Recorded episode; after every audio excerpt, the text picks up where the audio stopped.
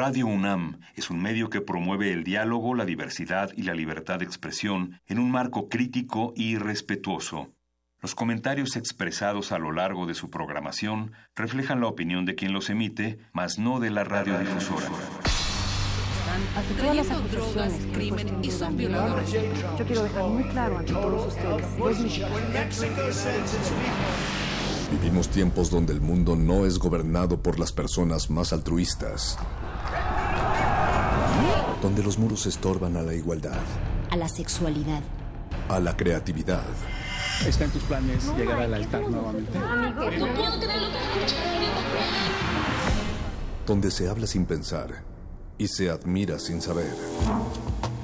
Vivimos los mismos tiempos que están viendo a la comunicación renovarse, al arte reinventarse, a la libertad superar sus límites. Nos hacen creer que lo mejor es triunfar en la vida. Donde el conocimiento y la denuncia están al alcance de nuestros ojos. De nuestros oídos.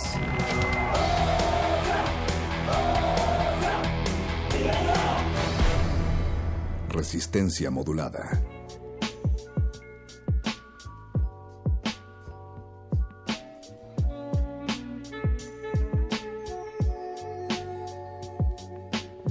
Alterada pero constante, la resistencia se hace presente en el cuadrante y cumple con el compromiso, que es también siempre un placer, de llegar hasta ustedes a través de la frecuencia del 96.1 de FM Radio UNAM o por www.resistenciamodulada.com.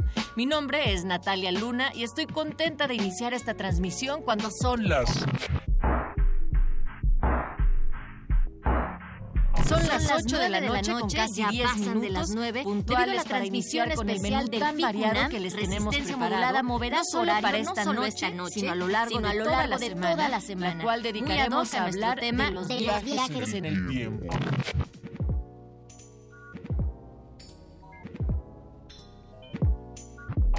De los viajes en el tiempo, Por desde el ello, la terreno de la ficción ha entrado en un bucle se ha espacio-sónico especulado al temporal, respecto, pero hay por lo que aseguraron los viajes temporales temporales, más que posibilidad podría causar como anomalías una filosófica de los humanos, es decir, conceptos de de los conceptos de pasado, presente y futuro.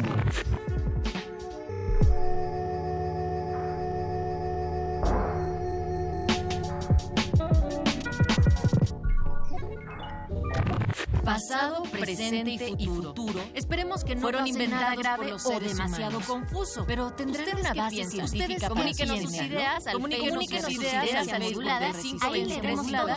Ahí leeremos todos. todos. Es momento de que la narremos en el del parcial, y después nos dejamos la literatura y Bienvenida, el curso de literatura. Bienvenida a Resistencia. Bienvenida a Resistencia.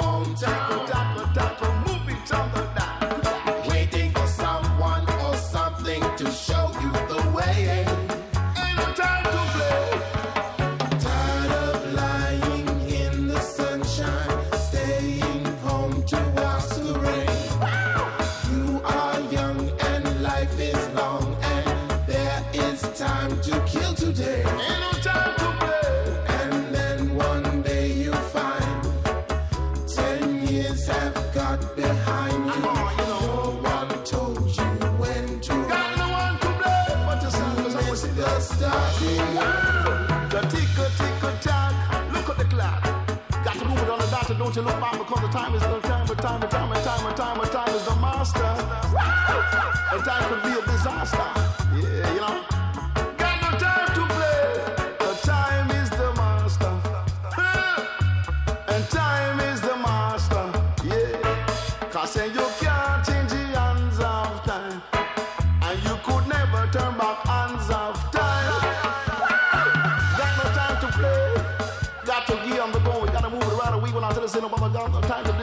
When I tell the time is the master.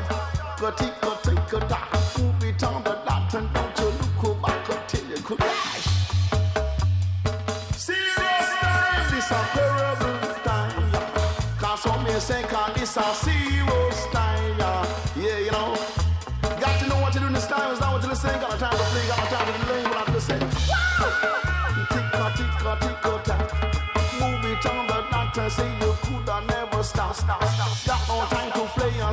time to delay. Move it right away. And never till you come and see. Cause this a time is the master. Time is the master. Time can be a disaster. Yeah, you know. So you gotta move on the go and do this little. Let me know. Keep it coming to my doors and look over some moving out to the moment. Sound little bit on the come on. Some of the system. When I go, she went out to the same. You run and you run to catch up with the sun, but it's sinking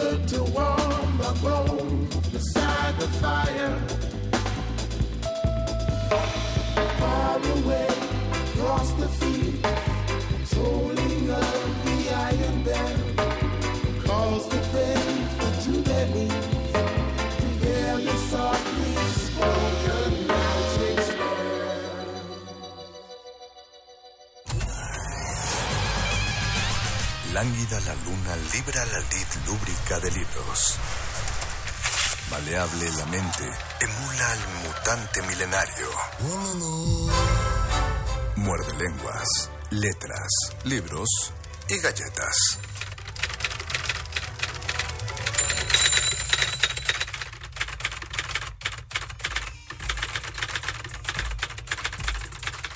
Saunelebron muerde lenguas. Guas, guas, guas, guas.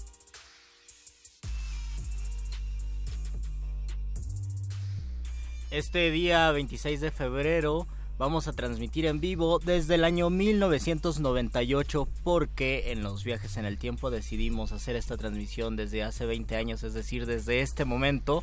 Y les damos la cordial bienvenida. Eso sí, nos trajimos el internet y nos trajimos todas las aplicaciones y la tecnología de dentro de 20 años, del año 2018, para que ustedes estén cómodos y se pongan en contacto con nosotros, porque este muerde lenguas va de letras, libros, galletas y la década de los 90. Y esta es la voz de Luis Flores del Mal. La voz del mago Conde los saluda y si, eh, si no entendieron acerca de este de Braille que sonó al principio de la emisión, es justamente eso, estamos entrando en una pequeña disrupción eh, espacial, temporal, que va a causar que el día de mañana, a partir de mañana y el resto de la semana, y de hecho hasta el 7 de marzo, vamos a mover una hora nuestro horario, hoy no, como ya se habrán dado cuenta, estamos en, en la hora. Pero las- estamos preparándonos para eso. Así es, a partir de mañana Resistencia Modulada va a empezar a las 9 de la noche, solo hasta el 7 de marzo, para que acomoden sus horarios. Van las los mismos programas, mismas tres horas, pero empezamos a las 9 de la noche. Bienvenidos, y como dijo Luisito Flores, aunque ustedes también se, tra- se trasladen a los 90, en los 90 también nos pueden escribir a nuestro Facebook, Resistencia Modulada. O nos pueden mandar un Twitter a arroba R modulada. Recuerden que estamos por iniciar nuestra transmisión en vivo para que vean nuestras hermosas caras. Porque además tenemos muchos invitados el día de hoy, los trajimos hasta el 98 para ver, eh, como ustedes, que nos digan qué se escuchaba y qué se leía por el 98. Bueno, ¿Y qué es lo que más 20 años que extrañan de los 90? ¿Qué es lo que más les gustó de los 90? Si Este ustedes tema, este tema lo manejamos hace aproximadamente dos años, Exactamente. pero tuvo tanto éxito que tuvimos que repetirlo esta vez. Y para que nos dé tiempo de entrar a los 90 y entrar de lleno con nuestros invitados, ¿qué te parece Luis? Si de una vez este programa de radio... Se convierte en un programa de mano. Así que adelante. Los mejores asientos se agotan y las luces están por apagarse. Esto no es un programa de radio, es un programa de mano.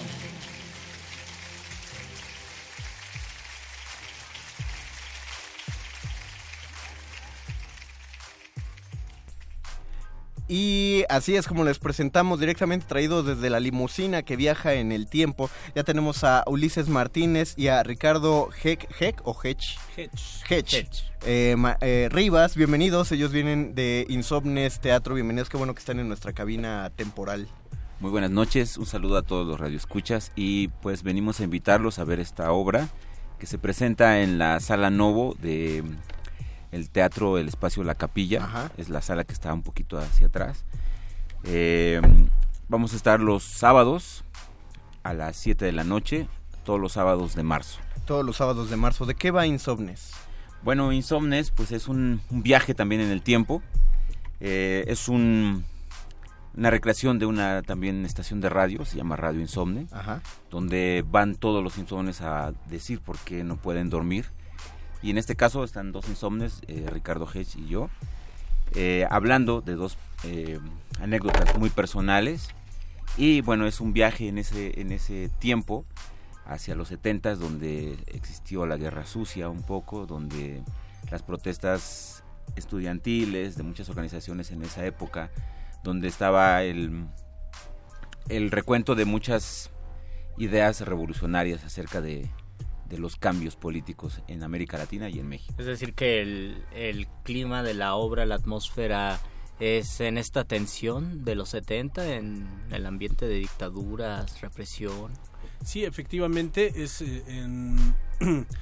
digamos que ambos, eh, Ulises y yo, eh, compartimos una historia que es la, la historia de la militancia, de la militancia política. Su familia y mi familia eran militantes en los setentas y planteamos eh, fragmentos de nuestra historia de vida desde ópticas distintas.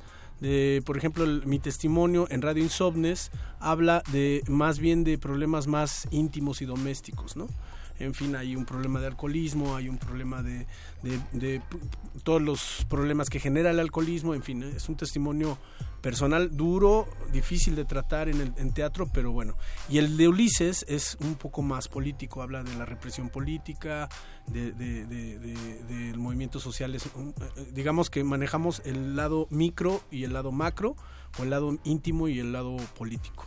Entonces se llevan dos personajes o, o también le están ahí campechaneando y entran más personajes. Son muchísimos personajes. Eh, entre los dos, que o sea, los dos escribimos la, la obra y los dos la actuamos solamente.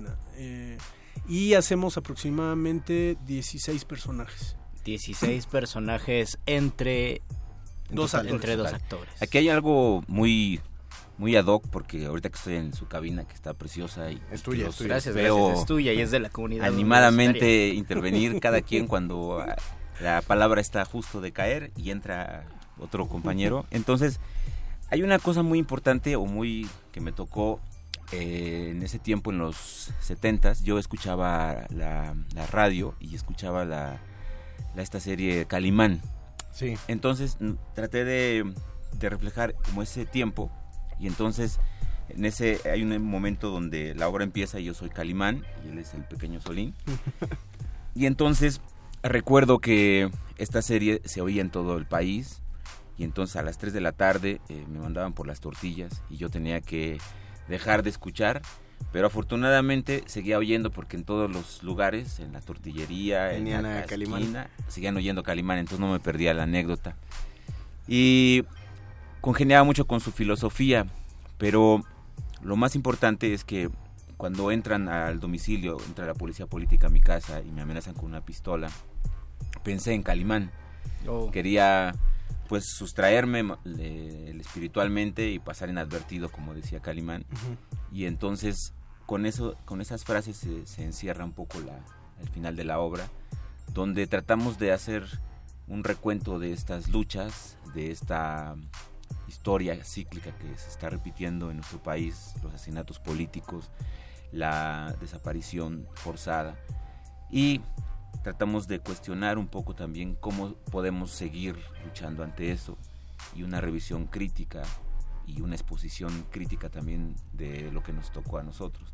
No es que sea lo único, es que nos tocó de esta manera. Ujú. A otras familias les tocó más difícil, como los 43 o como otras personas que formaron parte de la guerrilla, este Lucio Cabañas o la gente que ah, hubo miles de desaparecidos en Guerrero, ¿no? Que los aventaban ahí en el mar por órdenes de Figueroa, pues, ¿no? Entonces tiene tiene ese cariz y entonces ahí surge- surgen varios personajes. Entonces el Solín también está ahí. Sí. Bueno, eh, entre los personajes, por ejemplo, hay el policía 1, el policía 2, locutor 1, locutor 2, entrevistado 1, entrevistado 2, em, el dragón, el jinete del dragón, porque hay una escena de, de no- de una nostalgia de la infancia. O sea, pareciera que, que, que la, mm, que la, nuestra obra es eh, muy trágica, ¿no? Y sí lo es, pero no es panfletaria, ¿no? Por ejemplo, nosotros eh, metemos en el discurso escénico danza, él es bailarín de 30 años, ha bailado con Utopía, con, en fin, ¿no? Muchos grupos, ah, también es actor, y yo hago capoeira, también hago, hago acrobacia, entonces le metemos danza, acrobacia, combate escénico, y es un discurso muy movido, ¿no? ¿no? No tiene nada que ver con el panfleto. Nosotros intentamos este como resignificar el teatro político, por lo menos desde nuestra perspectiva, para que ya no sea el mismo teatro político de los de los 70 ¿no? O de, de otras décadas, sino que sea el teatro político que estamos haciendo hoy. Y dicen que tienen un pasado común en este, pues en esta historia, pero la, la obra es reciente o desde hace cuánto la trabajan y si es reciente, eh, a partir de que surgió, quién dijo primero vamos a hacer esto y si lleva tiempo cómo les ha ido. Eh, bueno, eh, el director, Yupanqui Aguilar, que no está aquí, pero es un gran director y compañero que nos conocemos desde hace muchos años. Y, y yo, no, yo desde la prepa lo conozco, desde el CEDART, Diego Rivera de Limba, ¿no? Eh, de repente le hablé y le dije, vamos a hacer una obra. Me dijo, sí. Y empezamos a trabajar una obra que... Y en buscando otro actor para hacer el proyecto, encontramos al, a nuestro amigo Ulises, yo no lo conocía, lo conocía Yupanqui. Y ahí vamos a trabajar una obra que se llama eh, Escorial, de Michel ah, de, claro. de. Yelderod. Que también tiene un, un discurso muy fuerte acerca de las dinámicas de poder. Sí, exactamente. Pero eh, a petición de Ulises y una propuesta que, que después comprendimos que era mucho más que maravillosa, eh, dijo, no, no me interesa, me interesa más trabajar algo propio, algo con nuestras vidas, algo con... Y, y yo, a mí me pasó esto y empezamos ya desde café, pláticas, ensayos, este, dinámicas de, de, de, trabajo, ¿no? De, teatral a experimentar y se, se convirtió en un laboratorio de dos años.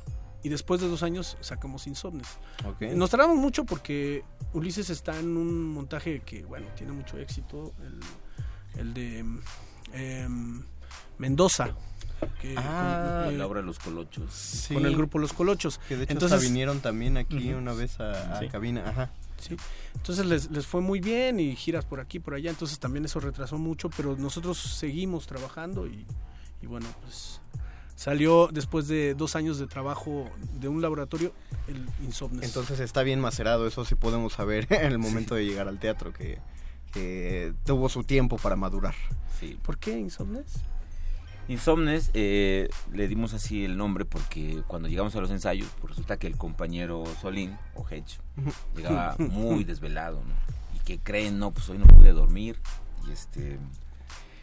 Y entonces a mí se me ocurrió eso, o sea, encontrar esta, esta situación física y de trastorno del sueño que pudiera dar pauta a este, una estación de radio donde todos en algún momento no hemos podido dormir por Que algo. no es lo mismo escuchar la radio a las 7 de la mañana cuando uno despierta que hacerlo a las 2 de la mañana cuando Exacto, o que se sí. hacía, No, ¿no? se puede A lo mejor ahora ven muchas series, pero a las 2 de la mañana escuchar radio es parte del silencio compartido y de la reflexión y de saber quiénes somos, ¿no? Exactamente, por ahí va este, este Radio Insomnes y la apuesta es eso, a, a revalorar las historias personales. Creo que en nuestro país se ha hecho eh, esta pues contraparte de, de que nuestra historia como mexicanos, como seres humanos no importa.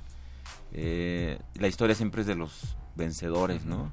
Entonces, ¿qué hay atrás de toda esta, eh, pues más de 18 millones de habitantes que no podemos saber de su historia? Y más que datos y cifras, números, también saber que hay personas, que Claro. hubo personas que tuvieron sensaciones, sentimientos y una visión del mundo, ¿no? Claro, sí. Entonces fue una apuesta al juego de, de de alguna manera dilucidar cuáles son esas cosas que no nos dejan dormir. En alguna parte de la obra también hay un dato chusco, pues el que eh, él no quiere atreverse a, a contar su historia. Y dije, bueno, si recordarás, en el programa pasado vino una chica que tenía tres amantes y tenía, tenía una gran preocupación porque no quería dejar a ninguno. Los, los, este, los amantes estaban escuchando la radio, se encabronaron, dijeron, Ajá. se enojaron pues y hablaron al radio y dijeron, no, pues me mentiste y que no sé qué. Se bajaron las aguas de- de- del enojo y dije, bueno, pues llegaron a un acuerdo, se van a, a ver para cenar los cuatro y van a distribuir el tiempo. Los días de la semana. los y días el- de la semana. El domingo que quede libre. Sí, sí te es Felices posible. los que lo- cuatro. Sí. Entonces un poquito a esta, esta situación amorosa tan diversa que en la actualidad pues sigue siendo así pues algo nuevo, ¿no? Este, el poliamor, el no sé qué, muchos conceptos que se están virtiendo, que de refilón solo los mencionamos por hacer este viaje en el tiempo, ¿no? Antes había otras formas. Antes era infidelidad Sí. o, o monogamia, ¿no? Sí. Y Nada más. Sí. Aun cuando hubiera un acuerdo. Eh, vamos a repetirle a la gente entonces eh, las coordenadas. Están en, en la sala Novo del Teatro La Capilla. Si alguien no sabe dónde está el Teatro La Capilla, Muy es Madrid. cerca de muy cerca de la Cineteca Nacional. Sí, sí, sí, en Sí, Madrid 13, o sea, toda esa zona eh, de entretenimiento cultural de Coyoacán, eh, ahí pueden llegar. Madrid número 13. eh, Casi centenario, casi Casi centenario. Sí, si alguien no ha ido a la capilla, pues ahí está la dirección. Sí, ahí y si está ya el- fueron, pues, el bar El Vicio, que también ahí están las reinas chulas que son más conocidas, entonces hay una un norte por ahí, ¿no? que ya sí ya pueden ya pueden ubicarse y también busquen el Teatro Bar El Vicio, mismo edificio. Bueno, que curiosamente original es, originalmente es más la capilla, ¿no? Pero hubo, hubo un boom del Teatro Bar. Sí, ahí, ahí vamos a estar todos, eh, todos los sábados de marzo a las 7 de la noche. Todos los sábados. A partir del siguiente sábado ya. Bueno, hay una... mm, Nosotros vamos a regalar un par de, de cortesías Ah, eh, para los primeros dos que llamen. ¿sí? Sí, sí, sí. Para Eh, los primeros dos que en- llamen, en a- es- a este La programa. condición es eh, los más desvelados. Que, que- llamen hacia el final de la resistencia. Tenemos mucho público insomne y gente que de plano no duerme porque escucha la radio en la mañana y también nos escucha y eso Sí, nos da sí, mucho sí, gusto. es- eh, Hay, bot. una cosa con el precio que están, eh, eh, un esfuerzo que está haciendo el Teatro de la Capilla para que el público eh, de todos los extractos sociales pueda asistir a este teatro. Y es, y es una cosa que se llama eh, el precio justo, una campaña que están imple- implem- implementando. No- el costo de nuestra obra es de 200 pesos, pero si piden la opción del precio justo, pueden pagar 150, 100 o 50 pesos. La idea es que cada quien eh, haga un auto un ejercicio de autoconciencia Y, y, decir, pague la neta yo puedo pagar más. Ajá, o yo no puedo pagar los alcanza. 200 o yo no puedo pagar, pero puedo pagar 100 o Sí. puedo pagar 50. Sí, en fin. tampoco es que se agandallen y que todos llegan y digan, ay, lo justo son 50. No, no, sí, sí, Sí, no, tenemos la si no- posibilidad de los 200, damos los 200. Claro, la idea es que cada quien este haga un ejercicio de solidario con nosotros y consigo mismo. ¿no? Y para, pueda seguir, ir al teatro. y para seguir atacando ese mito que uno creería que ya no existe, pero lo sigues escuchando de la gente que dice, yo no voy al teatro porque es muy caro. Exacto. Sí, Hagan gente el que no cine va. sale más caro. Pues y sí. es en, Pues en sí. 2D, 3D a lo mucho. El teatro Entonces- siempre es en 4D. Todos los sábados de marzo a las 7 de la noche en eh, la Sala Novo del Teatro La Capilla, ubicado en Madrid 13.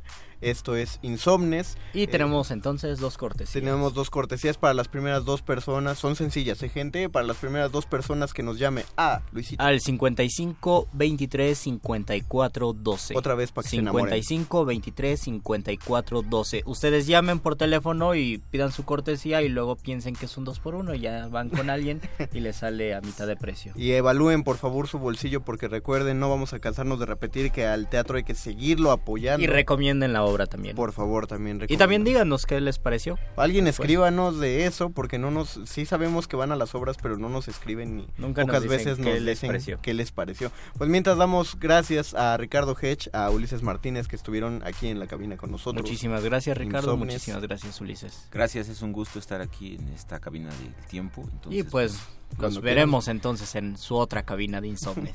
Muchas gracias por la invitación. No, gracias a ustedes. Nosotros hacemos una pausa musical. Hacemos una pausa ¿no? musical. Vamos a escuchar a Control Machete. Sí, señor.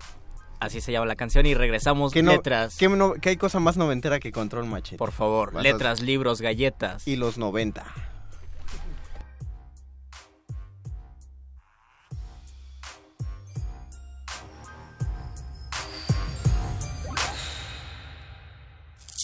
Muerde lenguas. Muerde lenguas. Muerde lenguas.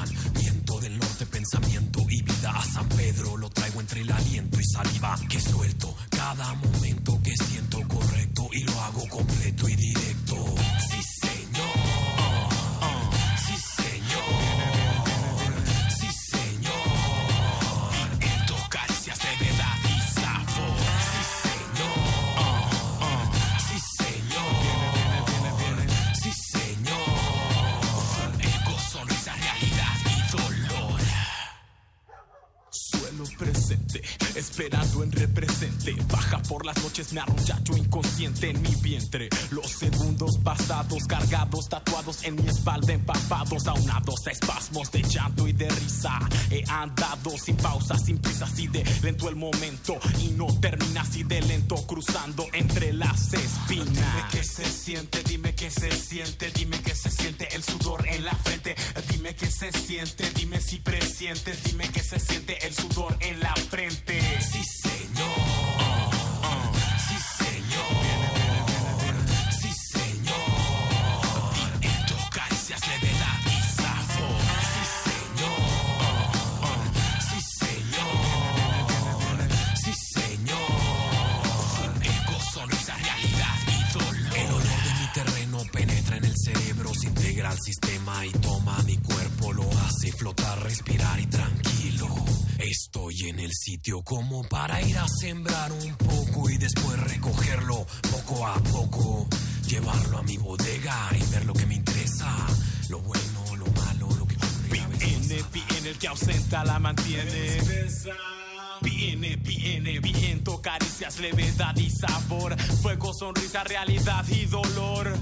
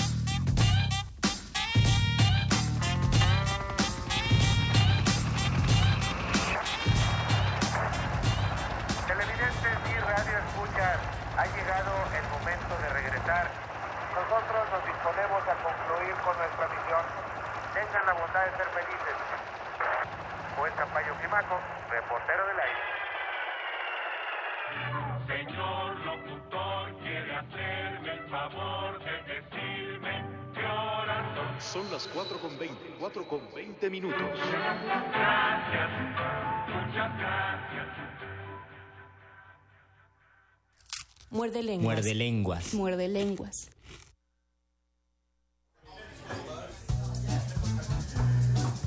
Conversaciones con páginas en blanco. Conversaciones con páginas en blanco llenas de sonido. La entrelengua.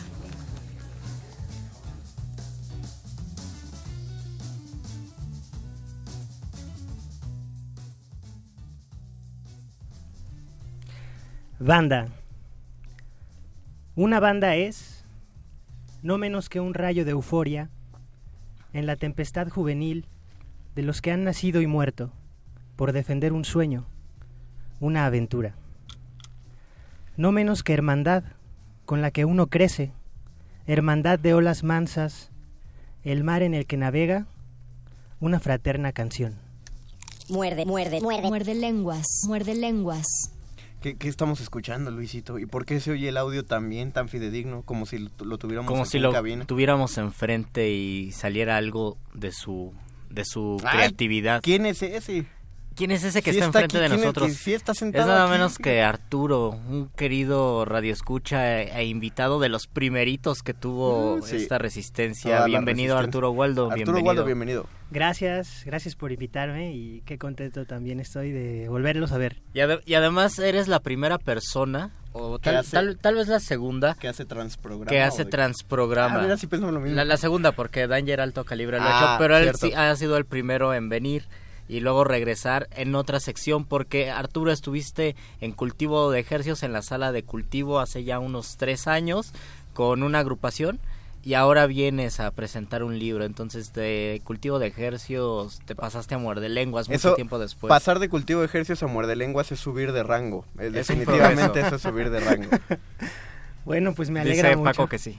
Me alegra mucho, aunque yo a todos los quiero por igual. La, banda de cultivo de ejercios, el Apache, el Paco, ustedes, Mario, Luis. Ah, es que están atrás Es- de la, del vidrio, por eso, los, por eso les es- habla bonito. Es un gusto estar aquí compartiendo con ustedes. Arturo, eh, leíste algo. ¿Qué leíste y de qué va esto? Es un proyecto. Leí un poema que se llama Banda, que está incluido en mi primer libro disco, que lleva el título de Fenómeno. Y es un libro disco que publiqué en diciembre del año pasado y que estoy ahora difundiendo aquí en, en el, en el país.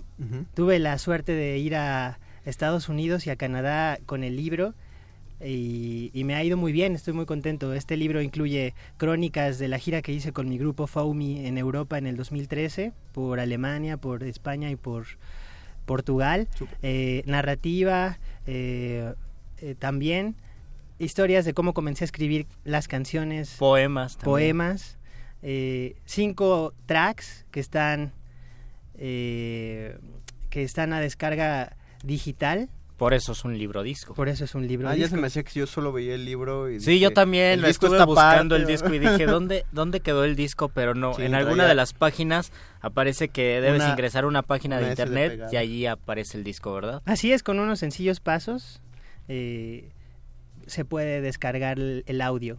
Además, si ustedes están en nuestras redes sociales, en Facebook Resistencia Modulada, se darán cuenta que el libro tiene ilustraciones que son muy curiosas porque si las ven con detenimiento a lo mejor les suene el tipo de ilustración. El tipo de arte. ¿De quién, de quiénes son estas ilustraciones, Arturo? Las ilustraciones son de un amigo que quiero mucho, que se llama Profe James. Él trabaja en una plataforma que se ha vuelto popular, se llama Pictoline y se dedican a ilustrar noticias. Él leyó mis textos y me hizo el favor de ilustrar con su talento.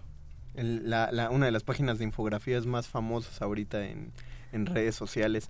Per- perdón que haga un paréntesis horrendo, bueno, no es tan horrendo, aquí, aquí en la entrevista. Lo que pasa es que nos hicieron una pregunta por teléfono acerca de la obra Insomnes, de la cual hablamos antes de este bloque. Nos preguntaron si la obra era para niños, o más bien si admitían niños. Estoy seguro que sí los dejan pasar, pero ya cada quien evalúe eh, la, la concordancia. de Debido a la temática. Sí, lo que pasa es que lo- la- aunque la temática, si bien no es algo que un niño no pueda saber, a lo mejor el ritmo o el tratamiento puede que no sean del agrado de los niños porque no está enfocado en ellos, pero fuera de eso no hay Y problema. me en parece lo que le repetimos el número porque sobra una cortesía. Todavía sobra una cortesía. Marquen al 55 23 54 12 y llévense su cortesía para el próximo sábado eh, 3 de marzo. 3 de marzo, nada más. Ahora sí, perdón, querido señor Arturo. Este, ¿es un cuaderno de anotaciones o tú tenías y que de pronto compilaste y dijiste, sí, vamos a ¿Vamos a armar el librito o ya lo pensaste? o desde el pensaste, vamos a hacer este libro? Bueno, comencé a hacer un libro de viaje desde hace un tiempo y cuando regresé de el primer viaje que hice a Nueva York en el 2016, me acerqué con un amigo muy querido, eh, el poeta José Cruz, y le platiqué que tenía mucho texto y que tenía muchas ganas de, de asumir esa parte literaria. Y él, con mucho amor, con mucho cariño, me cobijó y me, me, me incentivó a hacerlo. Y estoy muy contento ahora. Entonces, mientras iba haciendo esa compilación de textos, eh, también fui estructurándolos bajo otras estructuras, no necesariamente las del libro de viaje, también eh, narrativa, eh, la poesía, eh, por ahí hice una receta de, de cómo, cómo, cómo cocinar una canción, cómo grabarla, cómo arreglarla, y bueno, pues por supuesto compuse canciones y las grabé. ¿Cómo distingues, eh, por lo menos en el libro, los textos que pueden ser letras de canciones y los textos que tú pensaste y concebiste como poesía en sí, salido de la canción? Pues lo organizamos de forma cronológica. El primer texto eh, va de... Como el libro se llama Fenómeno, la temática del libro va de ese fenómeno inmaterial que es la música y cómo se... cómo aparece eh, en forma de un libro o en forma de un concierto, de un disco y transforma la voluntad de las personas de forma mágica. Y entonces abordo varias historias fenomenales que me han sucedido en estos cerca de 15 años que llevo dedicándome a la música. Y en la primera historia es eh, la narrativa de cuando me atropellaron a los 6 años y sobreviví. Oh. Y me, hablaron de... Espero que haya de- sobrevivido porque si no me, este, me Bueno, voy a poner muy salí- nervioso el resto de esta entrevista. Se llama eh, paranormal. Sí, eh, bueno, salí ileso. Salí ileso y Ah, me hablaron ok. de los milagros ahí. Entonces... Solo eh, saliste con un raro gusto por la música y por hacer música, ¿no? Sí, ajá. Cuiden a sus niños. Y a partir de ahí, eh, bueno, en la secundaria cuando conocí a, mi, a uno de mis mejores amigos, Rodrigo Prat, que teníamos novias gemelas. Órale, y ¿sí comenzamos se a- confundían? No, porque ¿No? la que a mí me correspondía tenía brackets. Ah. Entonces era una seña particular. Me llamó la atención tu pregunta.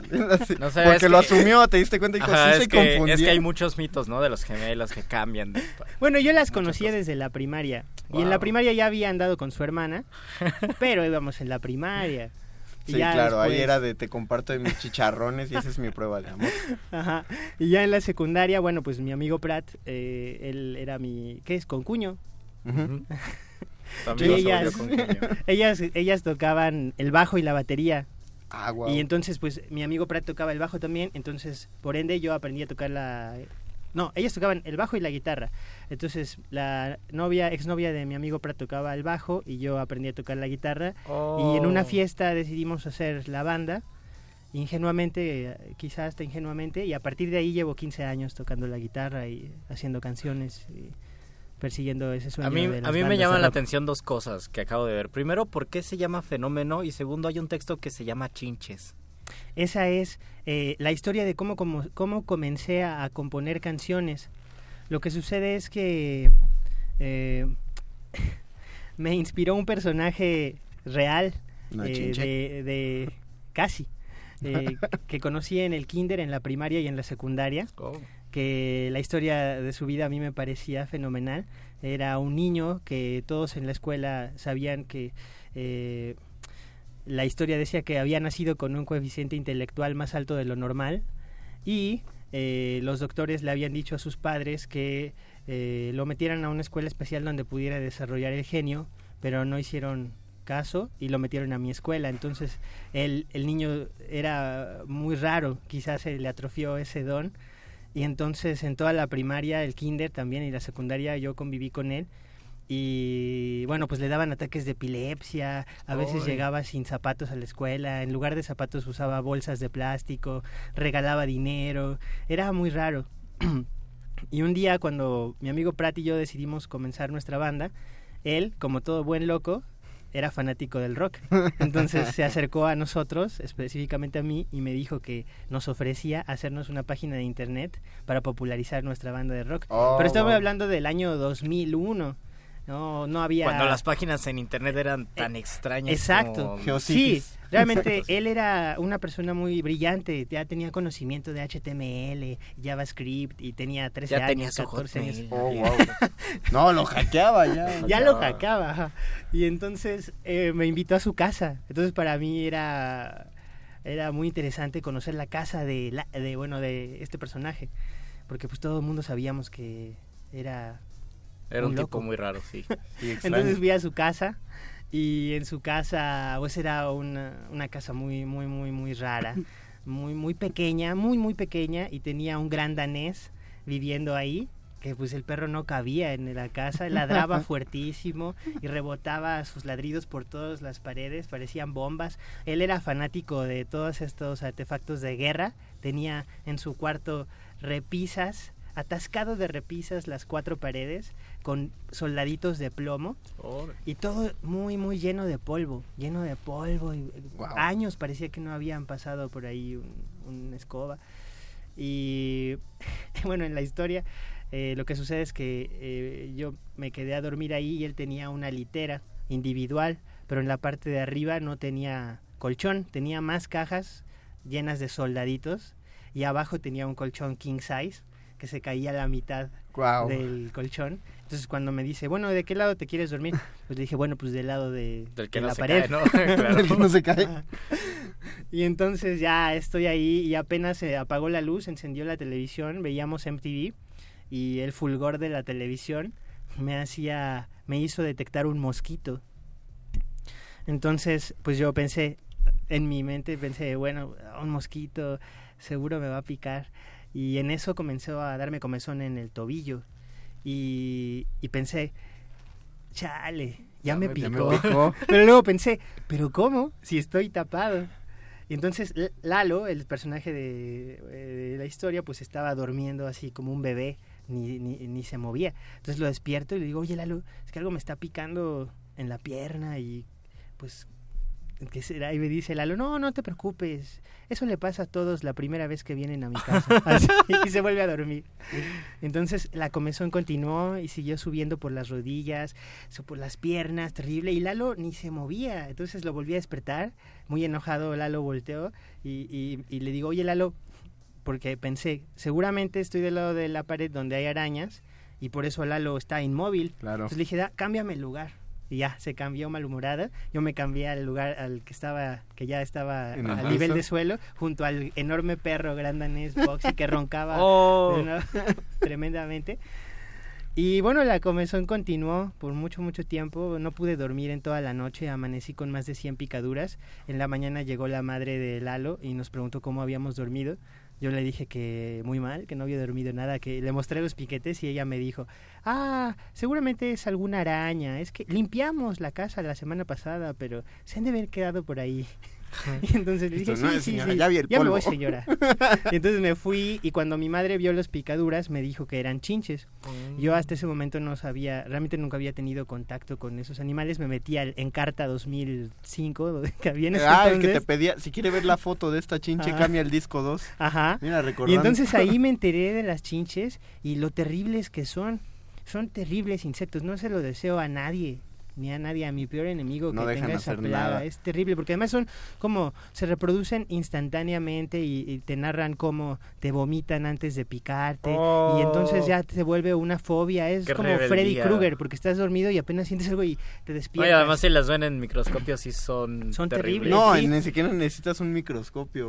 O sea, si las ves de lejos a simple vista se ven puntitos, pero ya si acercas son unos Sí, monstruos. Exactamente. parecen y bueno, bien gordas. La, Sí. Y historia, rojas. la historia termina con que pasó un año exacto, 12 meses, Y entonces eh, recibo una llamada telefónica a las 7 de la mañana y era Lalo, ya habíamos salido de la secundaria y me dice que se había ido de pinta de la prepa y que quería pasar a mi casa a saludarme. Yo ya no guardaba rencor ni nada, no le comenté a nadie de eso. Entonces llegó Lalo a las 7, él vestía con una chamarra de esas eh, que están cubiertas de, Chin, de lana. de Ajá. militar y pantalones viejos y botas. Pero yo ya no, yo de verdad que había borrado esa, ese episodio de mi mente. Entonces llega a las 7 de la mañana a mi casa, yo me estaba despertando y le digo, ¿qué onda Lalo? ¿Cómo estás? Y él va pasando a mi cuarto, se quita su chamarra, la pone en mi cama y dice, más o menos. Y le digo, ¿por qué? Y me dice, es que fíjate que aún hace una semana acabo de descubrir que hay unas chinches en mi casa que no me han dejado dormir. Y entonces yo me quedé viéndolo de verdad, incrédulo, y le digo, ¿en serio?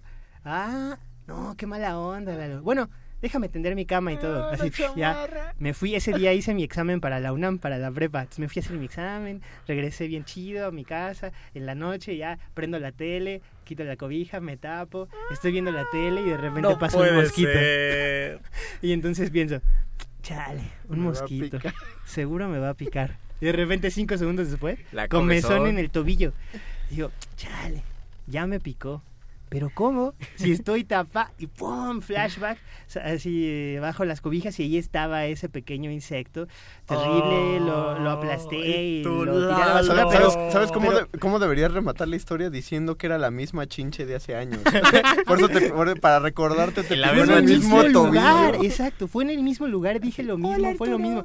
Entonces, ya fue tal mi, mi trauma que sí le conté a todo mundo. Le decía, me preguntaban, oye, ¿cómo estás Arturo? Digamos, no, mal, fíjate que Lalo y está loco, llevó chinches y después de un año no se daba cuenta. Y Lalo yo, me eh, pegó las chinches. No, no suena tan Quítate chido. de aquí, Ah, porque tienes además chinches, le hablé y le dije, oye Lalo, trajiste chiches a mi casa, güey. No, ¿cómo crees? No tenías ya. Digo, no, o sea, hace un año No fui a tenías. casa y me pe- y tenías una peste de chinches y 12 meses después me estás diciendo que acabas de darte cuenta, o sea, estás loco.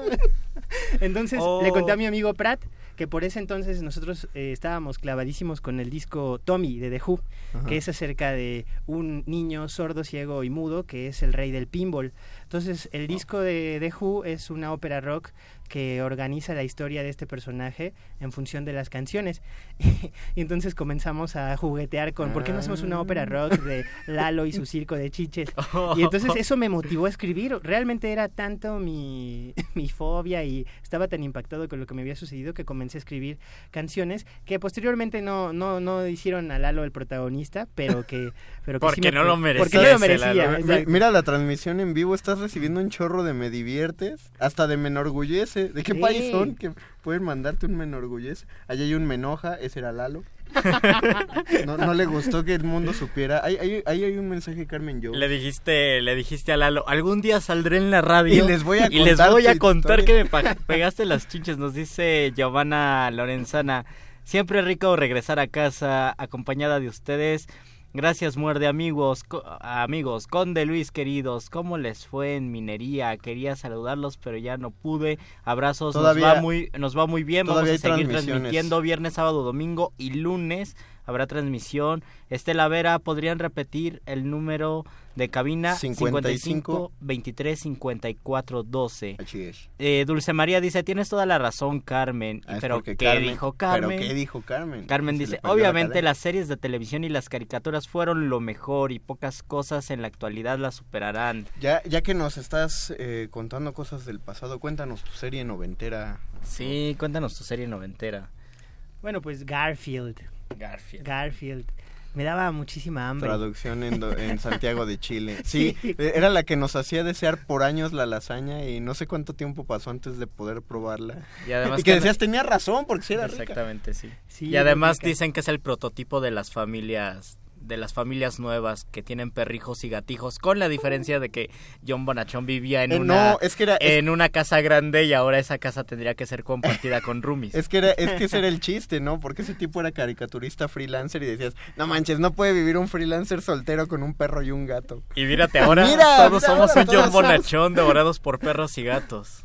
Sí. Oye, yo, yo tengo otra duda ya así noventera, así dos bandas eh, noventeras que Ah, te sí. hayan marcado, que sean tu influencia, por lo menos para este libro, o para tu carrera musical.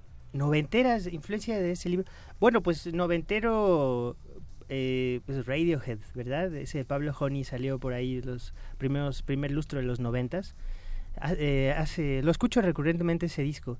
Es, es, es muy bueno darme cuenta de las influencias que había en ese momento para Radiohead. Sí, claro, porque, bueno, eh, acuerda tu historia, tú empiezas ya a, a componer y hacer música ya para los 2000, pero pues ya traías... Es decir, que ya tú empezaste a escuchar y te empezó a encantar la música en los 90. También eres de nuestra generación. Sí, claro, bueno, los, nome- los noventas es una década Alucinante. alucinante, así es. Y sabes que, aunque en ese momento yo no era tan consciente de lo que sucedía en México en los noventas, me parece que grupos como La Barranca, Santa Uh, Sabina, sí. Real de Uh. 14, por supuesto, Muchos de los cuales... grandes discos hechos en los noventas, pero, pero discos tremendamente bien producidos, una calidad a nivel musical excelente, eh, producción. Es eh, que eh, lo que tenía el rock de los 90, y bueno, el género musical mexicano en los 90 eran productores comprometidos. Más o menos como la historia que nos cuentas, como la cuestión de este libro, pero ya no hay, o sea, fuera de proyectos como este, el productor se compromete a, a va a jalar, no va a jalar, más allá de, de qué tanto le, le entra con esa música, si tiene algo que decir o... Sí, o es no. cierto. La verdad yo recomiendo mucho que la banda vaya a esos discos. Son impresionantes. Impresionantes. Yo digo de Radiohead, pero la neta es que La Barranca tiene unos discos que neta no le piden nada. Sí. No le piden nada a Radiohead. Nada, nada, nada, nada. Y que además tiene a los nietos de Arreola tocando. La barranca están los... A- ahorita, bueno, seguro, no, no me sé la historia. Han pa- habido varios integrantes, pero sí, siempre han pasado Sí, músicos. el, el músicos. baterista es el, el Chema Arreola, José María Arreola. Oye, y ahora, o regresando a Fenómeno, ¿dónde Ay, conseguimos el libro? Ah, bueno, Fenómeno lo pueden conseguir, lo pueden adquirir en mi portal que es www.arturowaldo.com. Waldo con W. Waldo se escribe con W. Ahí van a encontrar un botón que dice adquiere, dice, no, dice libro disco fenómeno y ahí eh, van a encontrar dos sencillos pasos con los cuales yo les voy a poder enviar el libro hasta las puertas de su casa Ah, qué maravilla. vía correo postal con una cartita de graci- agradecimiento. Y tal vez con dedicatoria. y una dedicatoria, así es. ArturoWaldo.com, la Así página es. que te hizo tu amigo Lalo. En HTML, todavía tiene GIFs de. Jesús bailando, eh, muy- lo- los GIFs de los 90. Este, y, y redes sociales para que también te- alguien diga, no manches, qué gran historia la de las chinches. Siguen Bueno. cayendo los me divierte. ¿eh? Es- Bueno, es- pues- son muchas respuestas. Sí, pues eh, tengo las redes sociales habituales hoy en día, las que están de moda, Twitter, Facebook, Instagram. Pueden encontrarme en Facebook como diagonal Arturo Waldo, todo junto, Waldo con W, y en Instagram y en Twitter como Arturo-Waldo. Arturo-Waldo y. Arturo Waldo. Pues- Perfecto. Pues creo que la mejor manera en la que podríamos cerrar no solo entre esta entrevista, sino este programa es tu segunda recomendación literaria para los mordescuchas, porque decimos la primera es Fenómeno, se recomienda leer Fenómeno a los mordescuchas, pero tu, un, un libro que quieras recomendar, en general, de lo que sea. En general, de En lo general. que La quieras. Biblia o algunos pedazos de la Biblia. La silla Bueno. del águila de Krause. Yo les voy a recomendar un libro que me gusta mucho, que me inspiró mucho también para escribir esta especie de, pues sí, este documento de- anecdótico de lo musical. Y es uno que publicó recientemente un periodista amigo mío que se llama, eh, eh, se apellida Proal, eh, y lo publicó, se llama Voy a morir. Voy a morir. Eh, es eh, la historia de, de José Cruz, de mi amigo José Cruz, que me parece es uno de los músicos eh, más importantes eh, en la independencia, eh, pionero del blues en español. Wow. Y a mí, para mí fue conmovedor. José Cruz es el vocalista. Él es el vocali- vocalista y el compositor. Eh, eh, Proal es eh, periodista de la, re- de la revista Proceso. Eh, eh, hizo un gran trabajo. Me da gusto que, que cada vez se escriban más libros sobre música, eh, que nos inviten a, rememorar las historias que, ha- que han sucedido aquí con muchos personajes de la cultura. Entonces se lo voy a recomendar a Juan Pablo, Juan Pablo Proal, voy a Juan morir. Pablo Proal. Que es la historia de José Cruz, que Así es es. músico, pero de, de qué banda, para qué banda? Real de 14. Real de 14. Sí, les recomiendo mucho ese libro. Es eh, para mí un libro conmovedor y que me motivó a escribir también esto. Perfecto, pues ahí tienen la recomendación. Las nuestras se las pasamos el otro miércoles porque como dijo el poeta, somos locutores, duramos poco. Y es enorme la noche. Recuerden que vamos a iniciar a las 9 de la noche más o menos. Exactamente, el próximo miércoles empezamos a las 9 de la noche. Mientras tanto agradecemos a don Agustín Mulia la operación técnica. Agradecemos a Lalo Luis en la producción. Alba Martínez que estuvo en continuidad. Perro muchacho que estará en la nota nostra. A continuación, no se despeguen. Yo sé que porque va a entrar cultivo de ejercicios muchos le van a cambiar al radio, pero no, denle No, no, chance, tengan, amigos. tengan paciencia. Tengan Agradecemos al doctor Arqueles. al doctor en la Arqueles en la sí en todas la- las letras eh, las letras solamente acústicas que estuvieron en todos lados ya saben que Consigan el libro de. Fenómeno. arturowaldo.com métanse y pues muchas gracias Arturo por haber Muchísimas estado con gracias, nosotros. Gracias a ustedes y de nuevo me da mucho gusto verlos.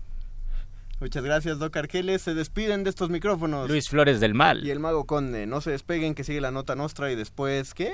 Y después, cultivo de Ah, sí, ejercicios. cierto, cultivo de ejercicios Los locutores del muerde lenguas se quieren deslocutor y muerde lenguarizar.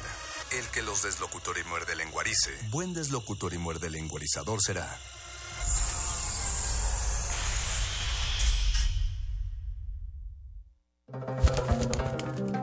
Como cada año, el centro histórico de la ciudad se convierte en el nido de los libros. Sigue a la bandada de las letras en Parvadas de Papel. Transmisión especial en vivo desde la 39 Feria Internacional del Libro del Palacio de Minería.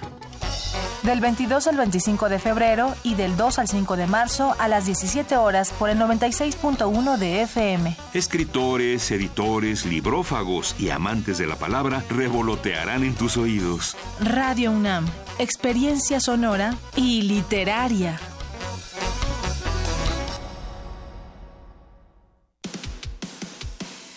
Dejar huella en cada aula de la UNAM es un deber de un verdadero Puma. Deja tu huella y apoya Fundación UNAM a de cara a miles de universitarios. Súmate 5340-0904 o en www.funam.mx. Contigo hacemos posible lo imposible. Los que recibimos y contamos los votos somos nosotros, tus vecinos. No nos eligen ni el gobierno ni los partidos políticos. Nos eligen a través de dos sorteos, por mes de nacimiento y por apellido. Nosotros, entrenados por el INE, capacitamos a los funcionarios de casilla para recibir, registrar y contar tu voto. Así, tenemos la confianza de que en cada casilla se respete nuestra decisión. Juntos, hacemos lo que nos toca para garantizar unas elecciones libres. INE. El Tribunal Electoral de la Ciudad de México trabaja antes, durante y después de una elección, porque además de defender tu voto, Te atiende si no se respetan tus derechos político-electorales. imparte justicia cuando existen inconformidades en elecciones internas de partidos políticos, comités ciudadanos y consejos de los pueblos. Además resuelve controversias en elecciones de autoridades en la Ciudad de México y en consultas ciudadanas. Tribunal Electoral de la Ciudad de México. De principio a fin, justicia en tu elección. Los acaban de sentenciar. ¿Y qué? Seguro salen al ratito. No, les dieron cadena perpetua. ¿Pero cómo? ¿Cadena perpetua? Entre otros casos, el 25 de enero de 2018, mucha gente fue condenada a 140 años de prisión por secuestro y homicidio. El Partido Verde propuso modificar la ley para castigar con una pena máxima de 140 años a secuestradores. Hoy es ley aprobada y ya se aplica. Partido Verde. Cumplir es nuestra misión. Propaganda institucional del Partido Verde. Aunque al principio todas sean inmateriales, algunas ideas no se desvanecen en el aire. Perteneces a la comunidad universitaria y tienes un proyecto en una disciplina artística, comunicación o gestión cultural. Súbete al piso 16. El Laboratorio de Iniciativas Culturales UNAM ofrece durante seis meses espacio, asesoría, talleres y la posibilidad de compartir con otros proyectos, además de un apoyo económico. Convocatoria 2018. Dale a tus ideas el lugar que se merecen. El registro termina el primero de abril. Consulta las bases en el sitio web culturaunam.mx diagonal piso 16. Radio UNAM. Experiencia sonora. Yo sí quiero un México donde la inseguridad y la violencia se ataquen con la mejoría de las condiciones de vida y de trabajo, y no con una guerra.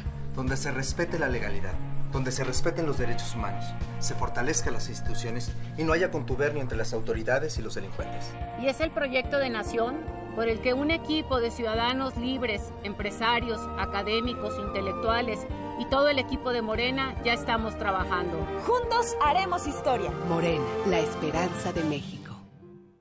Como presidente de casilla, yo recibo la documentación electoral. Entre todos instalamos la casilla y al cierre contamos los votos. Que se registran en actas que firmamos los ciudadanos, quienes somos la autoridad el día de las elecciones. Las boletas electorales tienen las más altas medidas de seguridad. El líquido indeleble evita que alguien vote dos veces. Como ves, en cada casilla somos tus vecinos, gente de tu comunidad, quienes garantizamos que todo se haga bien. Voto libre. Voto libre. INE. El conteo oficial de los resultados de la votación iniciará el miércoles 4 de julio. Quienes forman parte de los consejos distritales contarán todos los resultados de las actas de cada una de las votaciones de ese distrito. Frente a los partidos políticos y observadores electorales acreditados en las 300 oficinas del INE. Y en caso de duda, abrirán los paquetes electorales que sean necesarios para recontar los votos. Y todo esto para que tengamos la absoluta certeza de que nuestro voto cuenta y es bien contado. Juntos hacemos lo que nos toca para garantizar unas elecciones libres. INE. Universidad Nacional Autónoma de México. La Universidad de la Nación.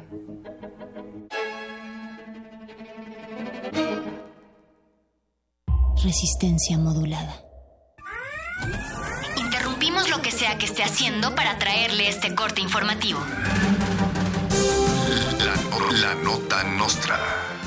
El último lugar para informarte.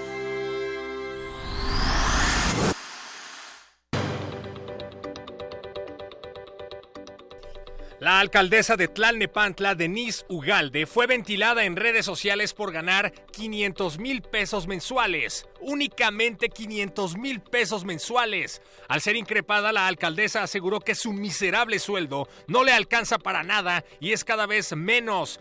Prometió lanzar una iniciativa para que todos los alcaldes en México reciban aumentos de sueldo y un nuevo bono por cada iniciativa lanzada.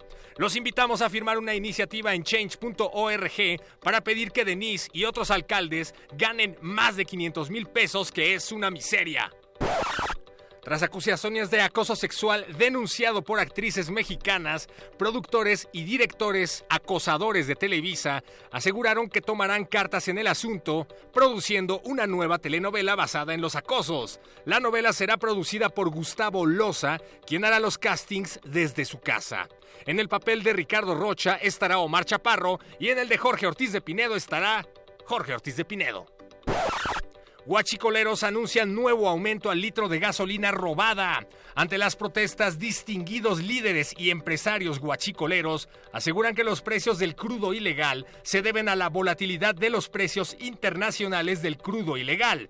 Pepe Toño Meade dijo que en caso de llegar a la presidencia hará una reforma energética para que no haya más guachicolazos izaron la bandera de cabeza en un acto oficial, lo cual no quiere decir que la bandera esté triste, ni que la patria esté al revés, ni que el país está de cabeza. ¿Saben qué quiere decir? Que los que organizan esos actos son unos imbéciles e ineptos, y los que los organizan nos gobiernan, o sea que estamos en, gobernados por ineptos y estamos en manos de ineptos y nos están cargando los ¡Agárralo! ineptos. ¡Agárralo! ¡Sácalo!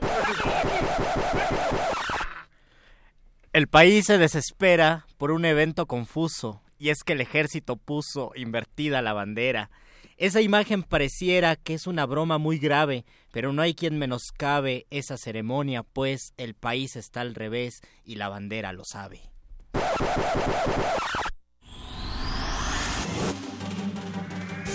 Estas fueron las últimas noticias que debiste recibir. Puedes continuar con tus actividades cotidianas. La no- nota, nota nostra. La nota nostra. Resistencia modulada.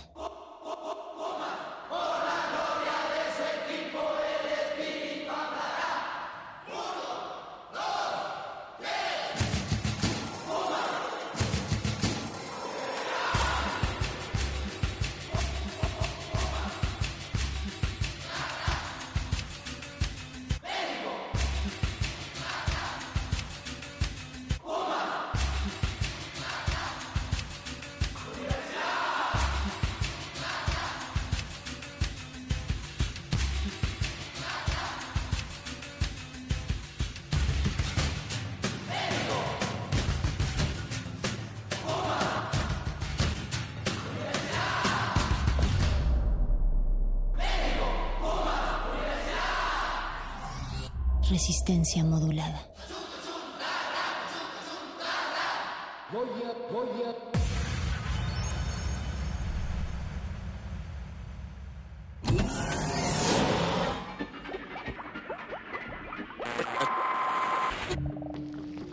Entre los brotes culturales silvestres y la hidroponía acusmática se encuentran las conversaciones cantadas. Estudiamos el milagro de la música libre en el aire. Cultivo de ejercios. Frescura en la flora musical.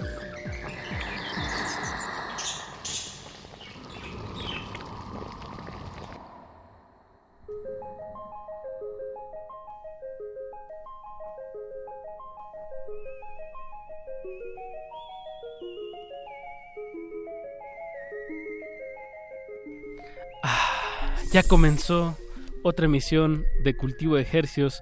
Bienvenidos a la emisión número 203. Bien, Paco. Bien que tienes Perdón, 302. 302. Ah, lo no tendría sentido 203, 302. Bienvenidos a otra fresca emisión de Cultivo de Ejercios. ¿De, qué se trata este espacio, Paco de Pablo? Es el laboratorio sonoro donde germinamos y propagamos las más frescas sonoridades que hacemos llegar hasta sus oídos. Por la frecuencia del 96.1 de FM. XEUN. Radio UNAM. 96.1 transmitiendo en vivo desde el Valle de México y llegamos a la aldea global a través de nuestro portal en línea www.resistenciamodulada.com. Yo soy Paco de Pablo. Yo soy Apacho Raspi y siendo hoy febrero 26 a las 21 horas con 12 minutos damos inicio a este experimento radiofónico que bueno, como ya dijiste Paco, es la sección musical de resistencia modulada y les traemos pues mucha música. Así es, eh, tenemos mucha música, música original, música regional, también tenemos música internacional y pues nos encanta charlar con bandas, con músicos, con proyectos que, que están efervescentes en este momento. Eh, a veces los muerdelenguas nos roban invitados, está bien, pasa, pero les damos está está bien que a veces se les acaben a ellos las ideas. No, no hay problema. se vale, en la radio todo se vale. Todo se vale y tanto se vale que, bueno, vamos a empezar esta emisión con, con algo de música. El fin de semana, este sábado eh, primero, o ¿Es sábado 1? Eh, sábado 3. Sábado 3. Sábado 3 de marzo. de marzo. Se celebra la se celebra el Festival Normal y bueno, Normal 2018 mi festival favorito del año, si se me permite. Bueno, en, este, en ese... De, los festivales grandes, masivos, para muchas, muchas personas, de, y que traen a muchos proyectos de todas partes del mundo, es mi favorito. Siempre, con cada año lo espero con mucho... Pues, con mucha, mucho gusto, me da mucho gusto ir. y la verdad este año no decepciona con el pues con los, los, los actos grandes, pero siempre son los actos pequeños los que también resaltan mucho, vale mucho la pena ir desde temprano ahí al Deportivo Lomas Altas, ahí rumbo a Santa Fe. Y bueno, pues esto es el sábado. Eh, pues hay que poner algo de ahí, Paco, para iniciar la emisión. Pues este año tiene básicamente, podríamos considerar, dos, dos grandes eh, headliners o, actos eh, principales con los que el, festival cerrará la, la, noche. Y uno de ellos nos visita desde Japón se trata del proyecto Cornelius, que de Cornelius, que creo, que nos iba nos visitó hace, o bueno, iba a tocar en México hace unos cuatro años tal vez, o tres años, pero se canceló. Entonces esta es la primera vez que viene Cornelius a, México. Que es, es un musicazo, es un gran productor y a mí me gusta pensar en él como un arquitecto de sonido. Siento que todas las, eh, las producciones que, que publica en sus discos tienen un un cuidado en el nivel de producción. Eh, digo, cosas, detallitos como paneos, eh, ecualizadores, pero usados con una maestría eh, como ninguna otra. Japonesa. Japonesa. Me imagino a Cornelius como un jardinero cuidando su bonsai, pero el bonsai es música y, nos la comparte. sí, la verdad es un, gran, gran músico japonés y bueno, va a estar tocando por primera vez en México este sábado. Pues con eso empecemos la emisión de hoy, Paco, Cornelius. Y bueno, ahorita vamos a, estar charlando con, con, más músicos que se presentan en, en, el Festival Normal y también ¿Con quién más vamos a platicar, Paco? Ah, vamos, vamos a platicar en unos momentos más con Kyle Jun. Él es un pianista que, eh, de, de, Corea, pero vive en México, radica en México. Y este sábado tiene un concierto muy importante del que nos platicará en unos momentos más, a, más adelante. Eso, pues música internacional aquí en Cultivo de Ejercios. Escuchamos a Cornelius con el tema If You're Here, si usted está aquí. Cultivo de Ejercios.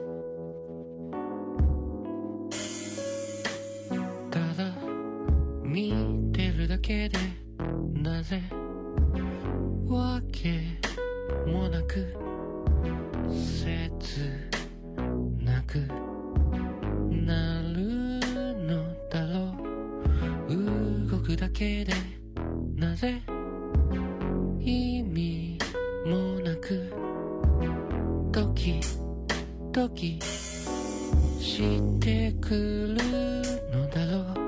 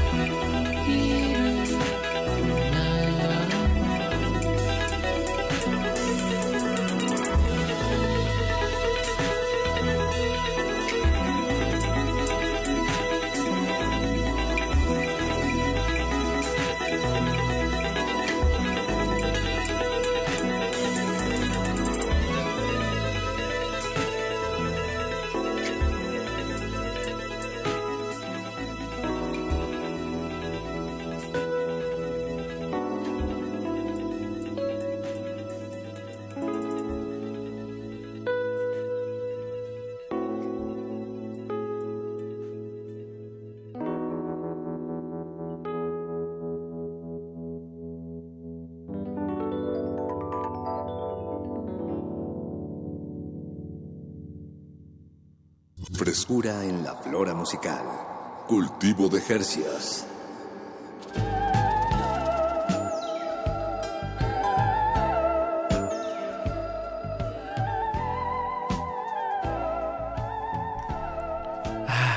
Cornelius, If You're Here, de su álbum Mellow Waves, el último que publicó.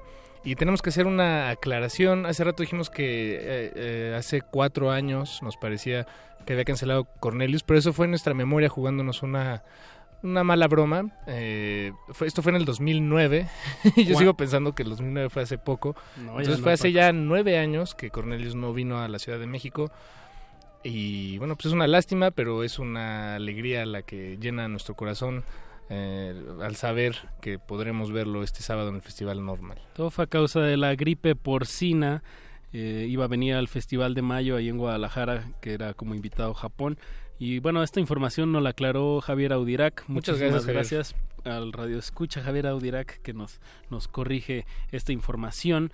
Y bueno, eh, hablando de, del Festival Normal, tenemos en, en la, la, línea, telefónica. Exacto, queremos hacer hincapié en, en, uno de los actos nacionales que se va a presentar este fin de semana. Eh, es un dueto mm, de la ciudad de Guadalajara y vamos a hablar con Gabriela Navarro, que es la guitarrista y vocalista del proyecto Norway. ¿Estás por ahí, Gabriela? Hola, hola, ¿qué tal? Sí, acá ando. Hola, Gabriela, ¿cómo estás? Muy bien, ¿y ustedes? Muy bien, ¿qué tal el calorcito en Guadalajara? Ah, pues medio raro, como que hace calor, luego hace frío y es una mezcolanza, pero pues a gusto. Eso. Y que, eh, bueno, tengo enterado que es apenas un proyecto que lleva... ¿Hace cuánto empezaron? Eh, empezamos en el 2014, entonces llevamos como poquito más de tres años. Este y pues seguimos a ver hasta dónde llegamos. Y bueno, van a hacer su segunda presentación aquí en la Ciudad de México en el, en el Festival Normal. Eh, ¿A qué otros lugares eh, han podido visitar con el proyecto? Ah, ¿Te refieres ahí a la Ciudad de México? No, digo como en general en, en, el país, aparte de Guadalajara, ¿dónde han podido ir a tocar? Ah, bueno, hemos podido ir a, a Colima, a Mazatlán, este, tenemos pronto una eh, tocada en Manzanillo, este pues en varios muchos lugares de acá de Guadalajara también ya ya hemos estado. Y pues como comentas es nuestra segunda tocada ahí en la Ciudad de México y pues estamos bien emocionadas aparte de de que sea en este festival. Ya. Em, qué están preparando para este sábado supongo que es pues como dices una presentación bastante especial algo alguna sorpresa o van a estar tocando material nuevo ¿Qué, están eh, preparando? Sí, sí, de hecho, bueno, vamos a estar tocando todo nuestro nuestro repertorio de, de nuestro EP. Este traemos, vamos a tocar, eh, de hecho, una canción que no está incluida en el EP. Este y tenemos una modificación ahí a una de las canciones, este que de hecho es especialmente para para el normal, este que lo que lo quisimos modificar para que sonara ahí un poquito diferente, entonces para que no se pierdan nuestro show. Bien, pues eh, a final de cuentas son sus canciones y ustedes les pueden hacer lo que quieran. sí, sí. eh, Gabriela, bueno, ustedes se van a estar presentando a qué horas y en qué escenario ahí en el, en el ah, Deportivo Lomas Altas. A estar, creo que es como a las dos y media, pues, no recuerdo bien este pero vamos a estar abriendo el, el, show bueno el festival. Bueno de hecho nosotros y Silaway creo que es una banda que también va a estar tocando a la paz que lamentablemente ya no vamos a poder verla porque tocamos al mismo tiempo pero pues va a ser temprano va a ser al, al, inicio entonces para que para que lleguen temprano y nosotras vamos a estar creo que en el escenario Black este, de hecho vamos a estar compartiendo escenario con Of Montreal. Entonces está bien, padre eso también. Bien, una, una banda que les ha influido, supongo. Sí, sí, pues eh, sí, la, la, llegamos a escuchar ahí en, en la universidad y, y pues inevitablemente sí, pues todo lo que escuchamos tiene influencia en, en nosotras.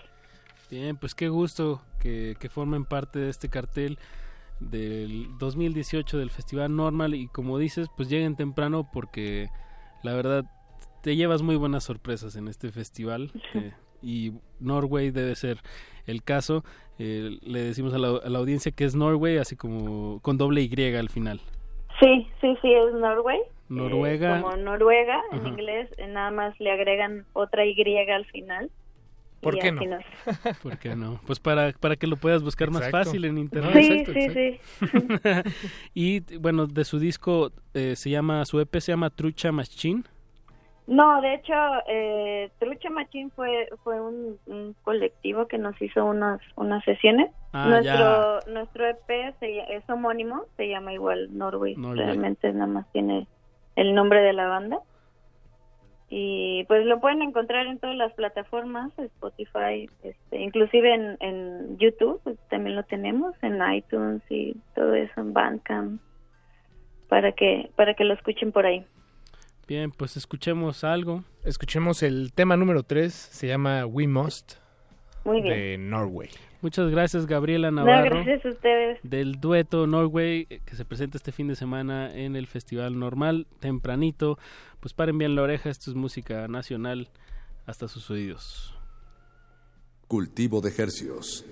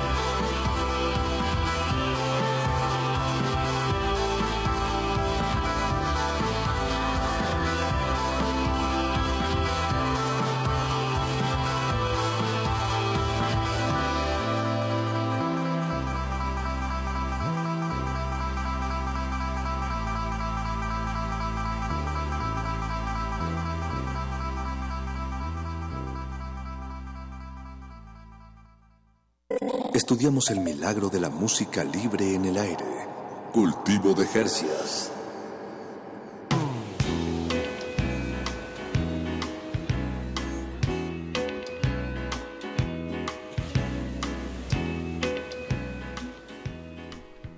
Estamos de regreso en Cultivo de Hercios. De Hercios. Y ustedes están escuchando Radio UNAM 96.1 de FM. Agradecemos muchísimo su sintonía. Estamos transmitiendo completamente en vivo y nos da mucho gusto eh, iniciar esta segunda mitad de la emisión.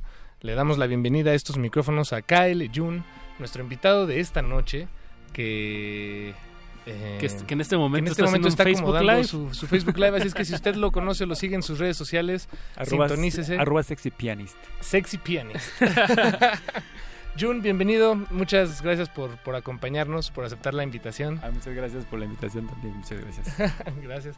Em, Pianista coreano, eh, que bueno, que ya llevas un tiempo yendo y viniendo entre México y Corea del Sur. Sí, así es. Yo tuve mi infancia, yo viví mi infancia en Corea mi adolescencia en México y después me fui a estudiar en Hungría. Ah, sí, entonces aquí es donde se me formó todo lo emocional, todo lo la adolescencia, adolescencia, la locura, la grasa, los barros, fiestas, sí, los las novias y, y aprendiste español eh, aquí en Sí, aquí en, México, aquí no, en México. ¿No sabías antes? No, nada. Nada más podías decir gracias. sí. ¿Cómo fue esto de, estar de Corea a venir a México en tu adolescencia? Sí, pues, toda, toda mi familia este, vino, a vivir aquí en México y después ya nos fuimos a vivir en Hungría, entonces por eso fui a estudiar en Hungría. Y después nos regresamos a Corea. Yo me regresé otra vez a México y después otra vez a Corea a trabajar y me ofrecieron un trabajo en México, entonces ya otra vez regresé y estoy así, estoy yendo y viniendo. y gracias a K-Pop ya tengo más trabajos en Corea y México. claro, es que em, e-, eres músico, eres pianista. el, piano siempre, siempre lo has, lo has procurado, lo has tocado desde pequeño. Eh, ¿Fue lo que estudiaste? ¿Cómo fue esta formación musical? Sí, o sea, yo en Corea, lo curiosamente todos los niños, todos los niños desde primero de primaria tocan piano. ah, como aquí en, aquí en México tocamos la flauta dulce. Ah, bueno, también aparte en la escuela, ¿no? Y este, aquí tenemos, en Corea todos estudiamos piano, entonces pues yo también por obligación estudié piano, pero después este, me gustaba una chica que tocaba muy bien el piano, entonces yo dije tengo que conquistarla y pues ahí nació la pasión. Y luego vine a México y escuché a Raúl Di Blasio oh. con el corazón de niño me aprendí en dos días estudiando toda la noche y con eso conquisté muchos corazones también. Entonces, sí, o sea, toda, toda motivación nació de esas y ahí pues me seguí estudiando. Dije, lo piano es lo mío, ¿no? O sea, tengo que estudiar piano a fuerza y ya así seguí hasta ahorita es conquistando todavía. E-, eres un bohemio enamorado pianista, por lo que escucho. Sexy, pianista. No, es que si pudiera, si ustedes también, este, ¿cómo se llama? Pudieran tocar el piano, pues, van a, van a dar cuenta por qué, por qué tengo que estudiar piano. Incluso más que la guitarra. La guitarra ya es otra, ya, ya fue. Sí, la guitarra eléctrica le gusta a los hombres. Ya, así tocando así. Y las piano, piano le gusta a, los, a las mujeres. te entiendo, sí, entonces. ¿Y estudiaste piano, eh, digamos, eh, de, de, forma académica? ¿Fuiste a la carrera a estudiar música? Claro, claro, sí. Toda este, formación musical como concertista. Y ya después, este, que, después de un tiempo que estuve estudiando como música clásica, pues me a unos amigos de, este, amigos me dijeron, ah, pues vamos a hacer una grupo, un grupo de band, este, rock. Entonces estuve ahí un tiempo haciendo grupo de rock. Y después dijeron, no, pues vamos a hacer uno de pop. Entonces estuve haciendo un grupo de pop. y ahora estoy haciendo ese, este gran concierto de New Age, estilo como New Age, electrónico, como banda de rock. Toda la mezcla. Eso, que, hablaremos de eso en unos momentos. Este sábado tienes un concierto muy importante. con más de 50, con 50 músicos. Sí, o sea, es una locura. O sea, ya al principio empezamos pues, haciendo, no, pues es un concierto, vamos a hacerlo y ya empezamos a invitar a los músicos, vamos a, este, estamos haciendo ensayos y ya pues, se, se fue aumentando y pues es una locura. Hay un DJ desde Corea, hay este, una banda de rock de batería, guitarra y bajo Y también tenemos muchos solistas, orquesta completa, este, instrumentos tradicionales. Entonces, va a ser una extravagante, eh, un concierto muy extravagante. Es, eh, es una locura, además van a tocar una pieza muy importante, pero antes de, dar ese salto eh, en, esta charla, eh, que, me está agradando bastante, acabo de empezar y, me siento muy bien, Apache. Eh, hace, hace unos momentos, Jun, mencionaste que ahorita estás involucrado en el K-pop. ¿Estás haciendo K-pop? Sí, gracias a, gracias a que soy coreano también. Soy mexicano también naturalizado, pero también soy coreano. Y gracias a que soy coreano, pues a mí me ha invitado a muchos este, eventos eh, televisiones, programas. Entonces ahí estuve hablando K-pop y me ha dado este, mucha gran experiencia de conocer a muchos idols. He estado presentando en los mejores eventos de K-pop ahí en, Corea, en frente de 60 personas, 60 mil personas presentando el, el evento. Ah, como el, el, host, bueno, como, ah, como presentador, como presentador del evento. También aquí en México, en, el, en KCON, también estuve como presentando a los todos los idols, haciendo fan meeting con ellos, este, haciendo el pre-show. O sea, he, estado en los mejores eh, eventos de K-pop.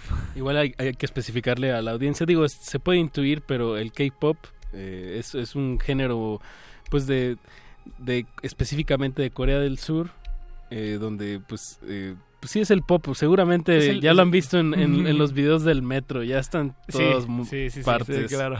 Más es como en la línea de boy bands, ¿no? Y también muchos este, aficionados andan ensayando aquí en el Reforma, en Bellas Artes, esos este, coreografías de K-pop. Exacto. Sí, muy padre, muy padre.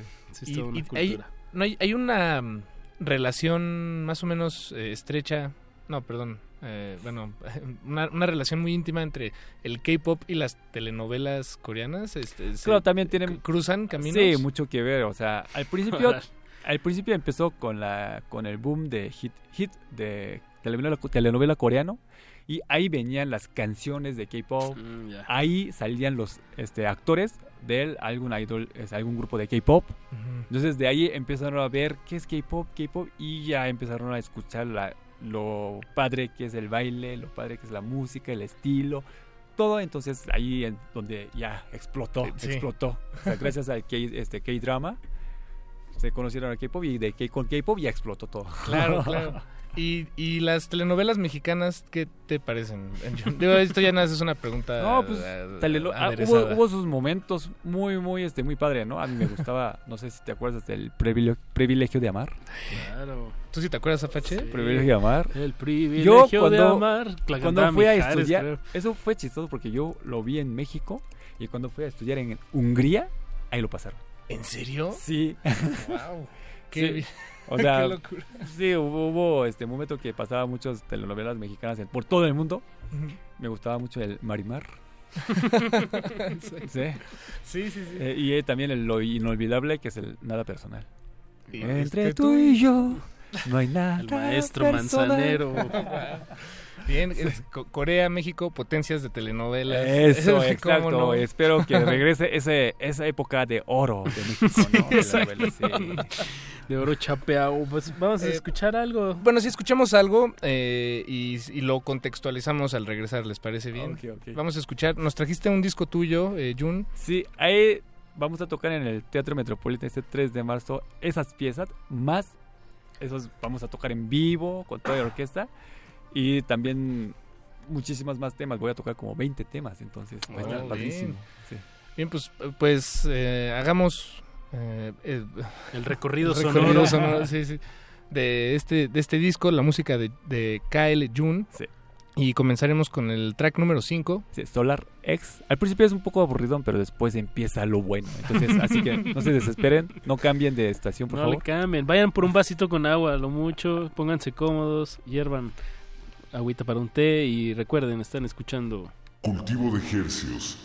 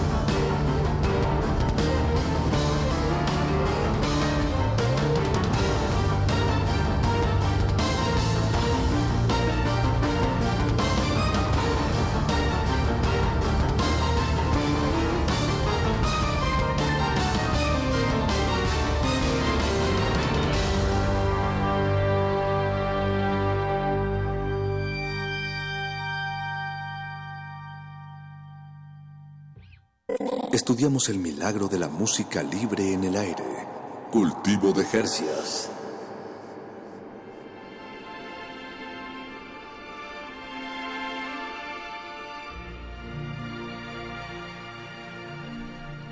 Estamos de vuelta en Cultivo de Hercios, y tenemos aquí en cabina a nuestro invitado de esta noche, Kael Jun, eh, músico, pianista, de, mexicano, coreano, eh, con estudios en Hungría, un trotamundos, eh, políglota y compositor. Lo que escuchamos es un tema que, que se llama SpaceX. Solar. SolarX, perdón, SolarX y lo, sacamos de una especie de demo que, nos trajiste aquí. Muchísimas gracias, Jun. Ah. un demo bastante profesional, bueno, debo decir.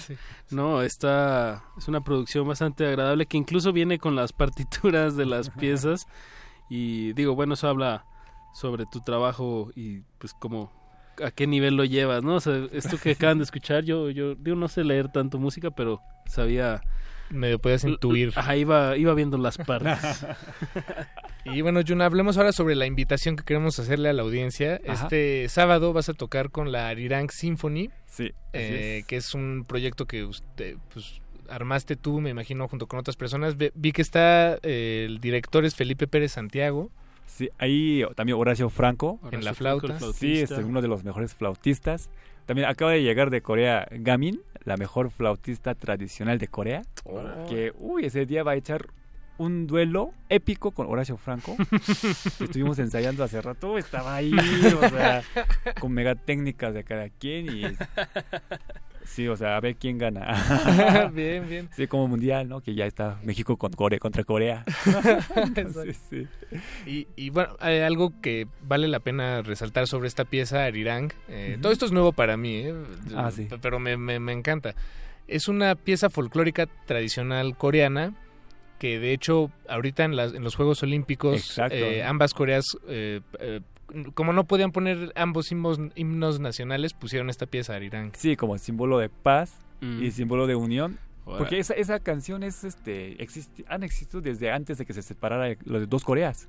Entonces, pues, o sea, yo desde niño, desde bebé, siempre he escuchado esa canción, siempre, de Arirang. Entonces es como un himno espiritual, una nos da mucha emoción al escuchar, como aquí en México, como Cielito Lindo. Exacto. Como, sí, o sea... Le decía a Pache, le, dije a Pache el mismo ejemplo.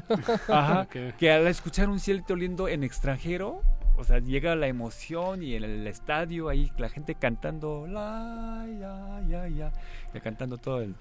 Lindo, entonces así, así es esa canción de Arirang para los coreanos. Entonces yo a mí se me hizo muy buen contenido para mostrar al mundo lo bonito es que es la Arirang y con eso que podemos hacer muchas cosas.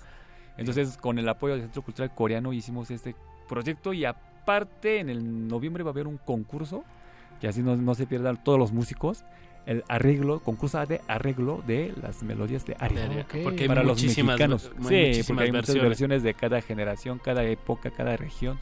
Entonces, los músicos mexicanos pueden mostrar sus talentos de que son a nivel mundial y pueden participar en ese concurso que está en el Centro Cultural Coreano. Ok, aquí en México. Aquí en México, sí. Acaba de abrir la convocatoria. Bien, qué gusto, qué gusto.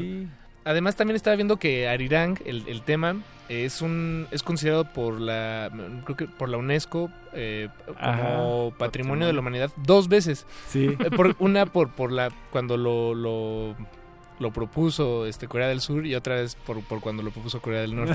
Entonces aparece dos veces, se me hace genial. Sí, pues está padrísimo ese contenido. Entonces, ese día, ese día vamos a tocar varias versiones de varias También no, no, va a estar todo el tiempo Arirang, también, va, a haber muchas... De tu disco, de muchas canciones muy interesantes, muy alegres, muy románticos, muy extravagantes. Entonces, o sea, va a haber un concierto completo donde pueden disfrutar toda la familia, desde la temprana edad para hasta los mayores de edad. Entonces, venga toda la familia, no lo pierda, no, no van a imaginarse hasta verlo. Es como tipo Gianni, pero mejor, mucho más mejor, ¿cómo se dice? mejorado. Mejorado, más desarrollado. ¿Mejor que Gianni? sí, mejor, ¿cómo puede ser? Pues, es el, para, el sábado 3, este sábado 3 de marzo en el Teatro Metropolitan, allá a la vuelta del, del Metro Juárez, Exacto. si no me equivoco. Y bueno, como nos comentabas en el primer bloque, es un ensamble eh, con, con eh, bueno, coros, DJ, músicos tradicionales, rock. rock ¿De dónde surge todo este esta idea de, cómo coros? ¿De dónde surge esta, esta idea de, de, agrupar tantos músicos para este proyecto. Sí, o sea, cuando haces una este, haces música y tú eres muy conservador, pues ya nada más haces lo clásico o lo pop o lo en, el género, pero a mí no me gusta eso. Okay. Y a mí me gusta todo tipo de género. Entonces, pues a mí me gusta mucho Faye, Azúcar Amargo, es una de las mis canciones favoritas. Eres azúcar amargo. Sí, entonces pues a mí me gusta mezclar muchas músicas. Por ejemplo, tenemos una versión muy especial de Ariran con Cielito Lindo. Es como una sorpresa, pero pues ahí va a estar. Entonces, lo mezclo. Suena como. a mí me dicen que suena como este Pirata de Caribe, pero pues, es una, una cosa muy, muy padre. Y también tenemos a una chelista eléctrica, eh, perdón, una, chelista de chelo eléctrico que va a tocar con un ventilador y con su minifalda y volando todo y para va a estar súper sensual el, concierto. Sí, entonces no se imaginan hasta verlo. ¿Es, la primera vez que estás en, un ensamble de este tamaño haciendo algo así? Sí, o, sea, también es nuevo, va a ser nuevo para ti. Sí, para mí pues va a ser nuevo. Yo al desde componer con mi amigo Guillermo Alzúa, mucho saludo ahí. Este ya estamos pensando en este tipo de show donde en el escenario pues ahí chelo eléctrico, guitarra eléctrica echando su solo y el bajista haciendo su locura y una este, flautas ahí haciendo duelos y la orquesta acompañándolo y o sea todo esto estábamos imaginando antes de componer y poco a poco pues vamos realizando y logrando lo que estábamos soñando no proyectando bien qué gusto sí ¿Y, es, y esta, esta presentación del 3 de marzo es la única que está pensada o ya hay más presentaciones? Sí, este es el comienzo. O sea, esto Aquí es dan el banderazo. Sí, es una mostración al público, a muchos productores, a la embajada y de Corea y hacia Corea. Entonces, mi meta final es hacer conciertos en Corea, en América Latina y aquí en México, especialmente en el Auditorio Nacional. Bien. Sí, entonces. creo que nos faltó mencionar, o no sé si se me, se me escapó por ahí, pero la, orquesta es la Camerata Metropolitana. Ah, sí, que los, que, los, que acaban de tocar en Tim, este, Tim Burton Sinfónico en el Arena de Ciudad de ah, México. así es. Sí, entonces es increíble, o sea, como todo lo que yo estaba pensando, logrando aquí en México. Y en México existen muy buenos músicos que quiero presentar a Corea, al mundo, entonces, o sea, es un proyecto padrísimo para todos, para tanto para mexicanos y también para los coreanos. Ah, qué bien. Eh, pues, eh, Jun, eh, el tiempo se nos acaba y solo nos queda tiempo para poner la versión del disco que nos trajiste de, tu, de este demo de Arirang. Arirang, que entraron juntos el Corea del Norte y Corea del Sur en la ceremonia de Juegos Olímpicos de Invierno. Así es que vamos a escuchar un arreglo que tú hiciste previo a, lo que sucederá el sábado. Eh, lo del sábado será esto, pero magnificado, superado. Con 50 músicos. Sí, con 50 músicos. más de 50 músicos. Ahí en el Teatro Metropolitan. Sí, entonces no se lo pierdan, vengan con toda su familia y inviten a muchos amigos, a sus novios, exnovios, sus crush, a todos. eh, John, muchísimo gusto. Me encantaría poder charlar contigo más tiempo. Y sabiendo que ya estás viviendo aquí en México, esperamos que, lo podamos repetir más ah, adelante. no, yo con mucho gusto. Muchas y nos compartes de eh, tus canciones favoritas, de, desde Faye hasta los rincones más recónditos. Y tus novelas favoritas también. no, con mucho gusto, de verdad, en serio. Muchas, gracias. Gracias, gracias. Gracias. Y vamos a escuchar Arirang, la versión de KL Jun, que bueno, lo pueden escuchar este sábado en el Metropolitan. Si se lanzan, regálense un momentito de musical. Y en tus redes sociales estás como arroba sexy, pianist. Sexy pianist. Insta, Twitter, Facebook y YouTube. Saludos a la gente que nos acompañaron en el stream en vivo de June. Saludos. Y nos despedimos de esta noche de Cultivo de Ejercicios. Muchas gracias a Eduardo Luis Hernández Hernández, nuestro productor número uno favorito de todos, y a, don Agustín Mulia, nuestro operador número uno favorito de todos también. No le cambie porque la resistencia modulada sigue hasta las 11 de la noche con playlisto y Cultivo de Ejercicios nos escuchamos el jueves a partir de las 9 de la noche. Se despiden estos micrófonos Apache o Raspi. Y Paco de Pablo. Los dejamos con Arirang de KL. De ejercicios. 아리랑 아리랑.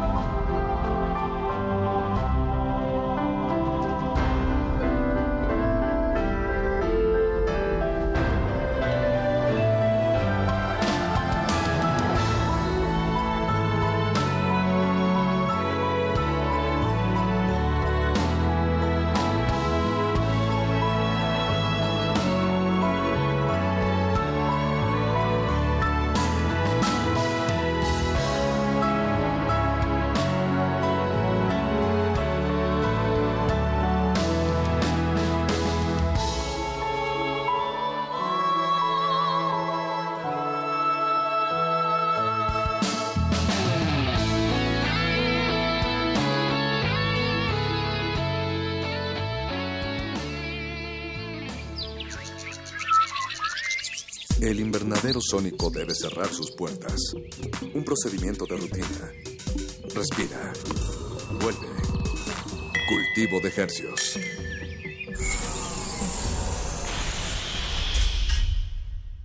Resistencia modulada. Let there be sound. Am I hearing voices within the voice? La voz. Gabinete de Curiosidades. Conoce los descubrimientos sonoros que Luisa Iglesias y Frida Rebontulet atesoran en las frecuencias radiales. Experimentación sonora, música poco convencional, materiales históricos y diversos audios que forman vasos comunicantes. Todos los domingos a las 2.30 de la tarde por el 96.1 de FM Radio UNAM. Experiencia sonora. Yo sí quiero un México con un gobierno que en lugar de andar subiendo los impuestos a cada rato, se bajen de ellos el sueldo. Donde no nos suban la gasolina, la comida, el transporte o las medicinas. Y es el proyecto de nación por el que un equipo de ciudadanos libres, empresarios, académicos, intelectuales y todo el equipo de Morena ya estamos trabajando. Lo quiero yo, lo queremos todos. Juntos haremos historia. Morena, la esperanza de México. Entonces, ¿qué? ¿Te vas a seguir haciendo? ¿Vas a seguir permitiendo que todos estos políticos mediocres y corruptos... Sí, eso. Sigan haciendo lo que se les da la gana con nuestras vidas. ¿Te vas a quedar cómodo en tu casa ese domingo tan importante? Mientras estos tipejos siguen violando una y otra vez tus derechos. De una vez te digo. Que yo no. Pásate a la izquierda. Todo México se está pasando a la izquierda. El PT te acompaña. El PT te empodera. El PT está de tu lado. Dígame, doctor, ¿cómo sigo? A ver, abre la boca. Respira profundamente. ¿Has seguido el tratamiento al pie de la letra? ¿Para qué? Si no sirve de nada. ¿No sirve de nada? Puros pretextos. Este primero de julio no hay pretexto. Participa, vota para elegir a las y los diputados locales e integrantes de los ayuntamientos. IEM, Instituto Electoral del Estado de México. Las palabras describen y transforman la realidad. El diálogo en materia de Estado nos concierne a todos. la Universidad Nacional Autónoma de México y la Comisión Nacional de los Derechos Humanos invitan a la segunda conferencia internacional, Seguridad y Justicia en Democracia, hacia una política de Estado centrada en los derechos humanos. Especialistas de diversos ámbitos formularán propuestas en beneficio de nuestra sociedad. Te esperamos del 26 de febrero al 2 de marzo en la antigua Escuela de Jurisprudencia. Calle de Academia número 22, Colonia Centro, Ciudad de México. Para más detalles visita el sitio web www.seguridadjusticiaydh.com. El INE vigila e investiga que se haga buen uso del dinero utilizado por los contendientes para que no excedan el tope de gastos previamente definido para cada elección. Para garantizar la equidad, las quejas son atendidas por el INE, quien las investiga y envía para su resolución al Tribunal Electoral del Poder Judicial de la Federación conforme a la ley. El INE sanciona en caso de encontrar irregularidades, tanto en las quejas como en la fiscalización. Los inconformes pueden acudir al tribunal, quien resuelve en definitiva. Voto libre. INE. Imagina un día sin atención médica para ti y tu familia. Un día sin desayunos escolares para los niños más necesitados. Sin créditos y apoyos para la vivienda. Sin maestros, escuelas ni educación gratuita. A veces no valoramos lo que tenemos sin pensar que un día podemos perderlo o nos lo pueden desaparecer. Hemos construido las instituciones que hoy nos protegen y benefician a todos. En el PRI apostamos al futuro. Piénsalo.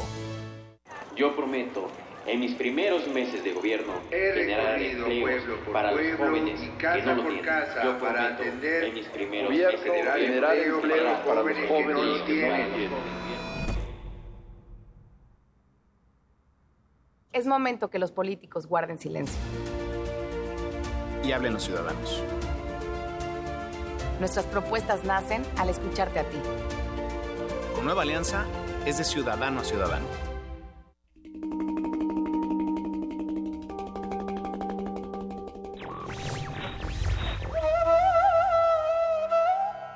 La historia de la libertad es la lucha por limitar el poder del gobierno.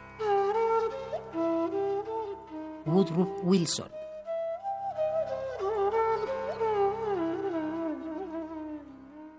Radio UNAM. Resistencia modulada. Este espacio se llena con la personalidad de cada quien. Este espacio suena igual que el pasado y las aficiones de una persona. Aquí los individuos entran a descomponerse en las partículas musicales que los conforman. Playlist.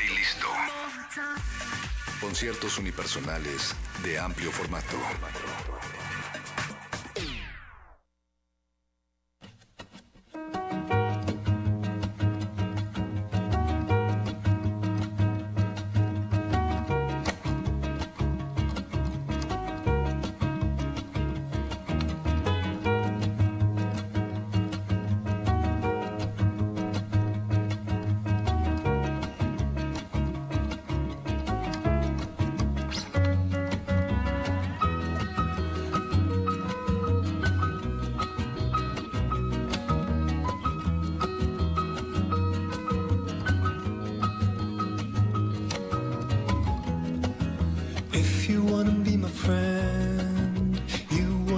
Get along. Please do not expect me to wrap it up and keep it there. The observation I'm doing could easily be understood. A cynical demeanor, but one of us misread.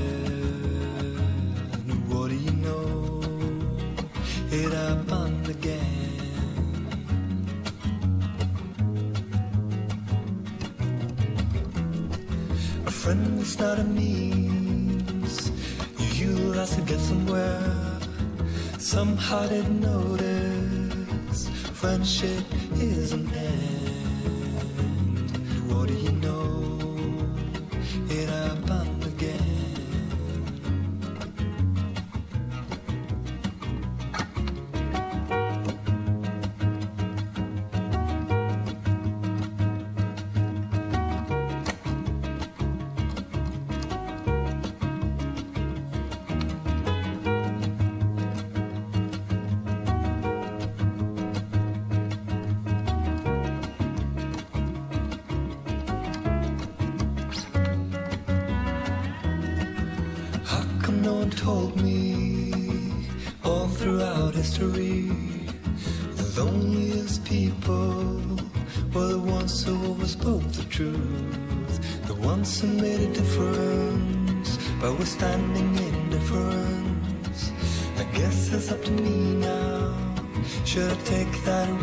just smile?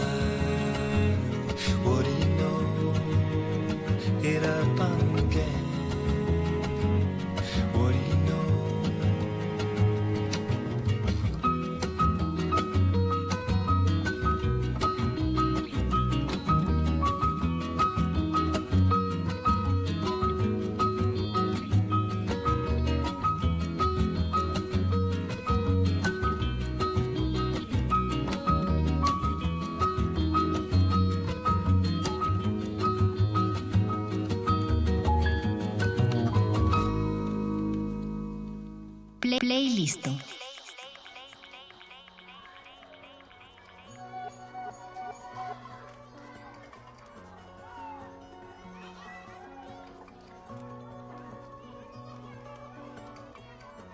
El tiempo corre apresurado como gallina renga, gar, gar, gar, gallina renga, y febrero ya casi se nos va, pero la resistencia nunca termina y empezando la semana, el del 26 de febrero, siendo las 22 horas con 9 minutos, damos la bienvenida una vez más a Playlisto, iniciamos la semana con invitados de lujo. Yo soy Ricardo Pineda, bienvenidos una vez más a este último segmento juvenil de la FM en lunes.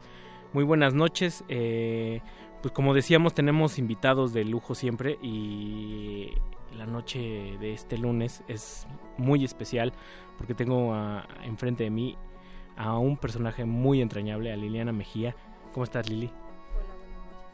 ¿Qué tal? ¿Cómo estás? Bien, bien, pues aquí este, visitándote. Visitando a, las estrellas, como dicen la- las comadres, ¿no? Sí, ya un rato de no vernos, pero siempre con gusto. Y orgullosamente UNAM, eh, debo decir, debo, tengo que hacer el comercial, eh, Liliana y yo fuimos compañeros en la FES Aragón, fue en la generación, ya no me acuerdo, 2002, 2006, algo así, me prefiero no, no recordarlo.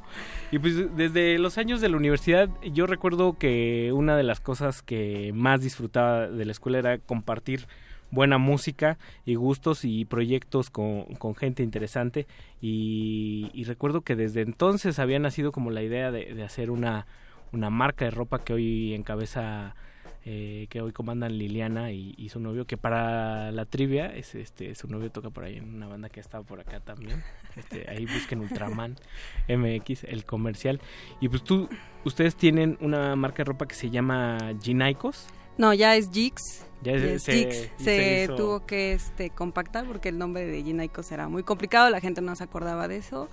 Y además, pues también como tuvimos cambios dentro de la marca, pues fue otra de las razones por la que Ahí, ahí yo siempre me, me equivoco, siempre, o sea, yo me, yo soy de la vieja guardia que busca Ginaicos, entonces ya no la encuentro, entonces siempre GKS, o ¿cómo, cómo lo encuentra uno en redes? G-Y-K-S. G-Y-K-S.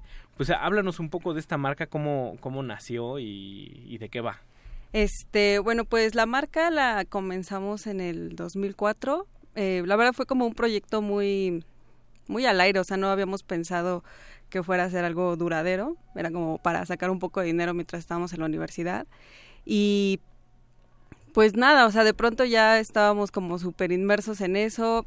Ya sabes, este, empiezas a sacar cositas y los amigos, la familia te compra y dices, ah, bueno, como que ahí van saliendo las cosas.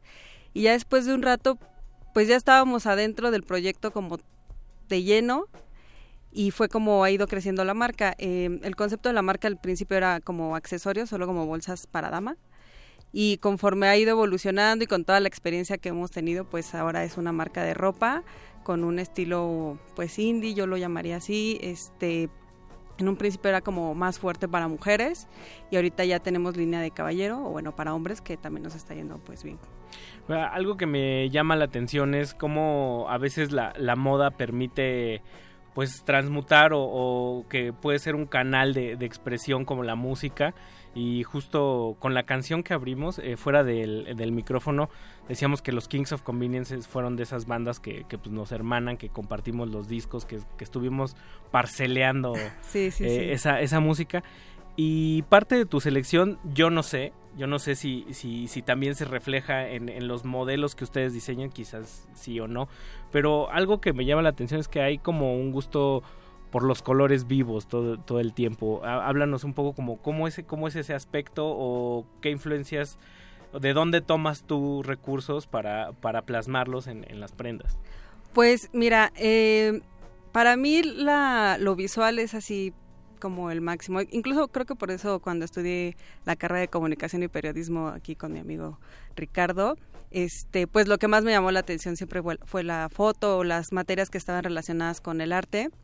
Y en el playlist que elegí para el programa de hoy, pues la mayor parte de mi selección me basé mucho en los directores de los videos, que a su vez también son directores de cine que a mí me gustan mucho y que si vemos su trabajo, su obra, pues se van a dar cuenta que está todo lleno de colores. O sea, soy súper fan de Wes Anderson y ya sabes que él es todo, o sea, el arte de sus películas está lo más fuerte que puedes ver ahí o lo que lo caracteriza son las paletas de colores. Entonces, pues la marca o sea, tú lo vas a ver si se meten a ver nuestra página de internet.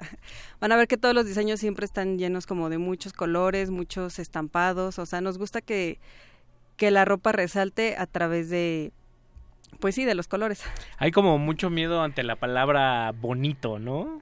Que, que puede como delimitar las cosas, pero yo siempre que veo como, como su ropa o como la música que, que, que, escuchas también pienso como, como en lo bello, en lo, en lo agradable, en la, en la en esta cosa de disfrutar la melancolía también, que no es como una tristeza así bajón, es, o sea, no es este no es una rola acústica de Kurt Cobain. sí, no están tirado al drama.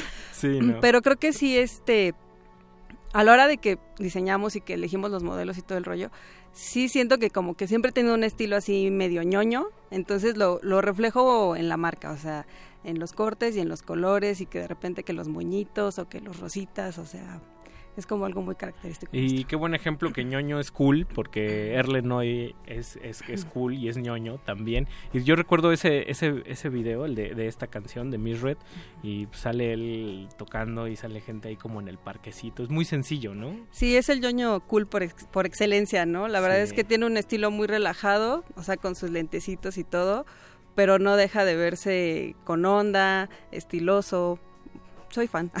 pues somos fans de la música, de los buenos colores y de lo estiloso. Entonces vámonos con dos piezas.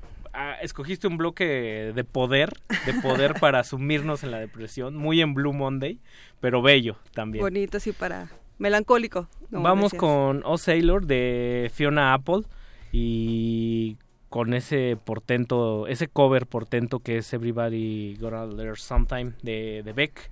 Están escuchando playlisto eh, Liliana Mejía. AKS. GYKS de Higgs, comandando la noche aquí en Resistencia Modulada. Escríbanos arroba R modulada en Twitter, Resistencia Modulada en Facebook. Usen el gatito hashtag playlist. Vámonos. Play, playlist.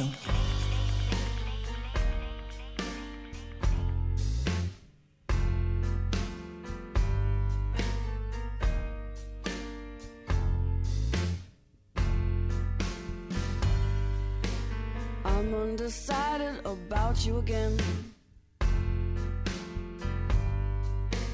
Mightn't be right that you're not here.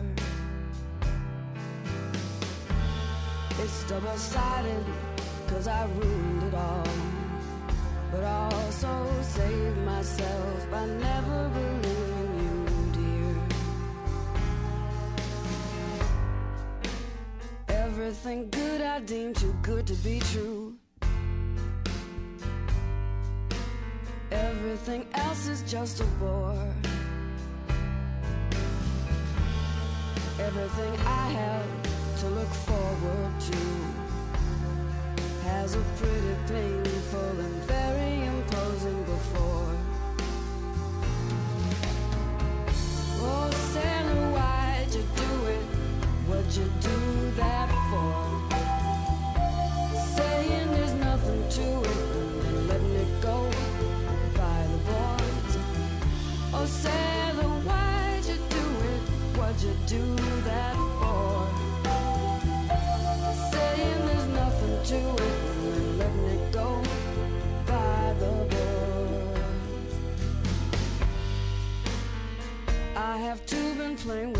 two cards.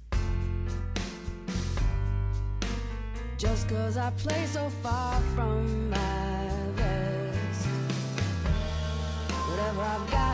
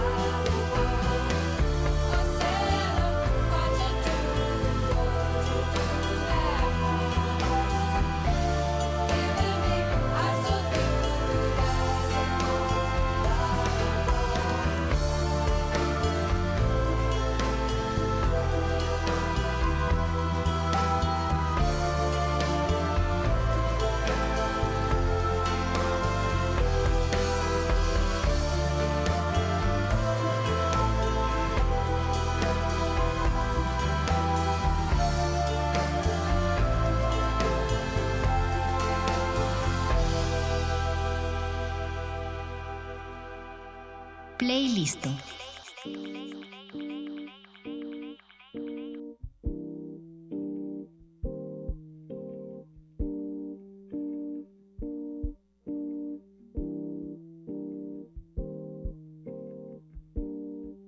Change your heart. Look around you. Change your heart.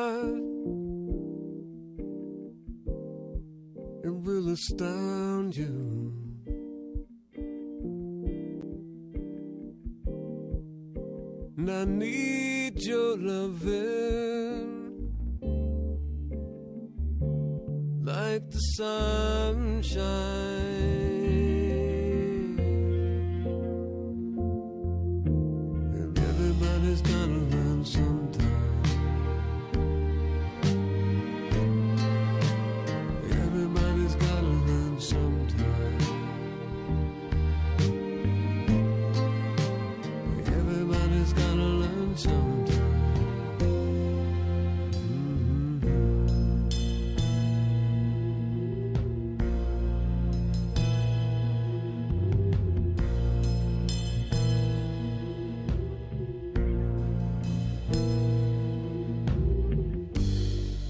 Change your heart.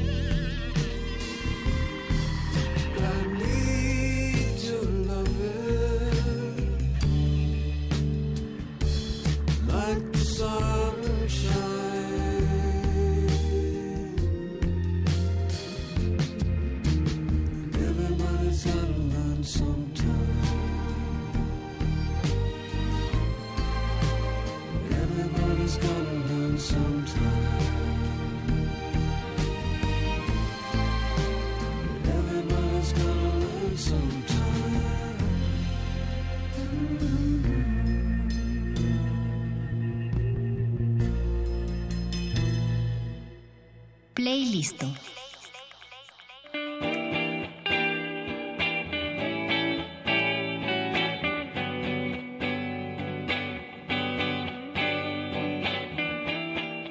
Y estamos de vuelta surfeando las bellas olas, la brisita de la Ciudad de México, aquí en Playlisto con Liliana Mejía, quien es nuestra invitada de honor aquí esta noche poniendo rolas de alto calibre. Ya se me cayó la chuleta, ya no vi que escuchamos, pero miren, ya regresé.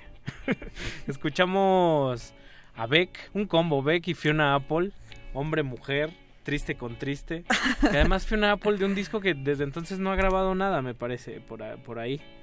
Eh, o Sailor y luego Beck, que conocimos todos por esta también emblemática película que es ya un referente de la cultura pop, que es Eternal Sunshine of Spotless Mind.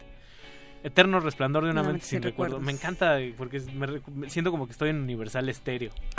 Acabamos como, como de escuchar, todo el mundo tiene algo que aprender alguna vez o algo así. ¿Por qué estas dos, Liliana? Eh, pues como te comentaba hace rato, pues también elegí la playlist basándome en los directores de los videos y en este caso de la canción de Beck, en el director de la película, que a mí me súper encanta, o sea, todo lo que, todas las películas que he hecho, cómo, cómo resuelve la narrativa, eh, explota mucho la imaginación, es como, son cosas que a mí me, me entusiasman y de alguna y de alguna forma me alimentan a la hora de decidir qué hacer con la marca. Eh, para quienes sean de más o menos de nuestra generación y tengan ubicado Canal 5 Cositas, Michelle Gondry, el director de estos videos, es un poco como cositas, ¿no? Arts and Crafts. Sí. Eh, también su paleta de colores es, es muy, muy viva. Es muy- mucho como jugar, ¿no? En, la, en, la, en, la- en Sí. el kinder. Para que, o sea, es como seguir este con el tema este de miñoñez. sí, porque la verdad me me gusta mucho cómo, cómo resuelve, pero en el caso de la película de Eterno Resplandor de una mente sin recuerdos, eh, toda la narrativa, la historia de amor, el, el hecho de pensar que vas a borrar a alguien de tu vida, o sea, toda la historia me parece como bueno, al menos a mí sí me pega, me significa mucho. Y estas tres primeras canciones que escogí fue, fueron porque como que estaban muy de moda en el momento que empezamos el proyecto y me remiten a esa época, ¿no? De cuando apenas estábamos como decidiendo qué íbamos a hacer, si lo íbamos a hacer, si le íbamos a dar más o no. Entonces, pues es como, esa es la razón. Oye, Liliana, y yo te quiero preguntar, eh, en el bloque anterior tú comentabas que, que al principio era un asunto como más, más libre, más al aire, más de vamos a hacer algo para, para experimentar, ganarnos un, un- una lana por ahí. Y ahora que ha cobrado forma el, el proyecto, la, la marca y, y se ha profesionalizado un poco, ¿cómo, cómo ha cambiado esta, este proceso de, de, de pensar una, una prenda y, y llevarla a cabo. O sea, es que a mí yo pienso en querer llevar una marca de, de ropa y, y pienso en algo muy complicado, en prueba y error, en, en, en- en much- en muchos metros de tela tiradas a la basura, en- Sí, en, que te imaginas algo muy cool y, a la mera hora no me queda, no me cierra. Sí. ¿Cómo, cómo ha sido ese, ese aprendizaje y cómo es hoy en día eh, esta onda de, de diseñar prendas? Pues la verdad es que ha sido un proceso largo para nosotros desde como hacer lo que te imaginas y dejar volar la imaginación y luego ver que no funciona o que no tiene el éxito que tú esperabas o algo que creías que no iba a funcionar, que ya desde que lo viste dijiste, ay, no, esto está horrible, no, no se va a vender y le va muy bien. Este, sobre esas cosas vas empezando a sacar como parámetros y vas puliendo. En el caso de la ropa, al principio era como que, de, de pronto era como que las tallas están muy chiquitas o las tallas están muy grandes o algunos colores o algunos materiales, justo, como, justo como dices, de pronto era como telas que tú decías, "Ah, esta se ve súper padre, pero ya la hacías en una prenda y se veía horrible y no funcionaba. Sí llega a ver este, una, o producciones o piezas que de plano así ya ni siquiera vieron la luz. Y, y ahora la verdad es que trabajamos mucho, tratamos de mantener nuestro concepto, pero sí nos guiamos mucho en lo que la gente pide y a lo que la gente le gusta y tratamos de que también sea comercial, o sea, pensamos en, el, en nuestro cliente que consideramos que son chavos que van a trabajar, pero que no son como el clásico oficinista que se lleva su corbatita. Su Saludos a nuestros amigos de las agencias publicitarias. y, y que tienen en sus trabajos como la opción de ir más libres y de poder reflejar más como su personalidad. Entonces, ese es nuestro tipo de cliente y pensamos mucho en ellos, ¿no? Que, que la prenda sea funcional, que no se vean como súper exagerados los super fashionistas que a lo mejor en su trabajo se van a ver fuera del lugar, pero que, a- pero que a la vez los haga diferenciarse, ¿no? De los Claro. demás y que tenga como su estilo. un equilibrio ahí muy, muy padre. Y ahora que dices estas palabras, también recuerdo mucho que, que yo llegaba con, con mucha música espantosa, hermosa para mí, y, y como que me la bateabas, ¿no? Así como que, como que tenías un gusto muy particular, muy definido, y hacía como mucho match también con, con tus atuendos. Siempre recuerdo que, que justo lograbas eso, ¿no? O sea, como lograr un equilibrio casual, pero de- sí, sí decías y eh, sí, sí ponías una vista delicada y decías, Liliana combinó sus uñas con sus tenis, ¿no? O sea, como que sí le, sí le cuidó ese, ese equilibrio. ¿En qué momento tú te diste cuenta de, de este gusto adquirido? O sea, digamos, como que esa beta que hoy estás plasmando en tu ropa, pues ya lo traías quizás inconscientemente desde tus gustos musicales o tus gustos al, al vestirte, ¿no? Pues yo creo que como todos, ¿no? Tienes la influencia pues de casa, ¿no? Mi mamá es súper, este, pues es vanidosa y se arregla mucho y siempre la veías impe- impecable. Mi hermana mayor también siempre toda la vida andaba como con lo, con lo más nuevo y de alguna forma eso te va, este, influenciando. Y además pues ya con el paso del tiempo, este, te vas metiendo como en el rollo de la música y más cuando iba a la universidad creo que éramos muy muy clavados con el tema de con el tema musical no escuchamos cualquier cosa y, Sí, sí, y nos sí. poníamos exigentes ahí y pues esta, o sea cuando veías los videos musicales veías al artista todo eso pues sí a mí la verdad es que sí me influenció mucho y me marcó mucho Y ahora, si pudiéramos hacer un ejercicio con las dos rolas que, que escuchamos, digamos, una de la de Fiona Apple y, y la de Beck, ¿tú cómo ves- vestirías a estas, estas rolas si fueran una, una, una persona Una para que complementara esa, esa personalidad? Uy, pues para empezar Ah, creo que tenis. Ah, yo creo que tenis. Unos tenis así medio setenteros, obviamente lentes de pasta. Este, ahí yo hasta me imaginé una playerita así con rayitas, es- con raya azul y roja. Mm, no sé, tal vez unos pantalones medio acampanados, un poco de pana. Ah, Un- Una, onda como pop sencilla, vintage Sí. por ahí. Sí.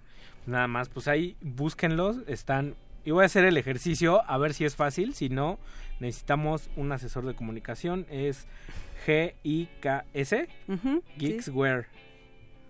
Pues sí está, muchachos. Ahí Ahí está, la prueba de que no, de que en no le busco seguido. Y ya tienen varios varios años. ¿Ustedes cómo van trabajando? ¿Van por temporadas igual? ¿O, o cómo, es, cómo es la dinámica de, de los nuevos lanzamientos? ¿Son prendas limitadas? ¿Cómo funciona? Eh, pues trabajamos con ediciones limitadas. Por cada modelo hacemos como 60 piezas y en cada colección sacamos 6 modelos de mujer y 6 modelos de hombre. Además de que... Ay, se me olvidó. se me olvidó qué iba a decir. es que iba con lo de las ediciones limitadas.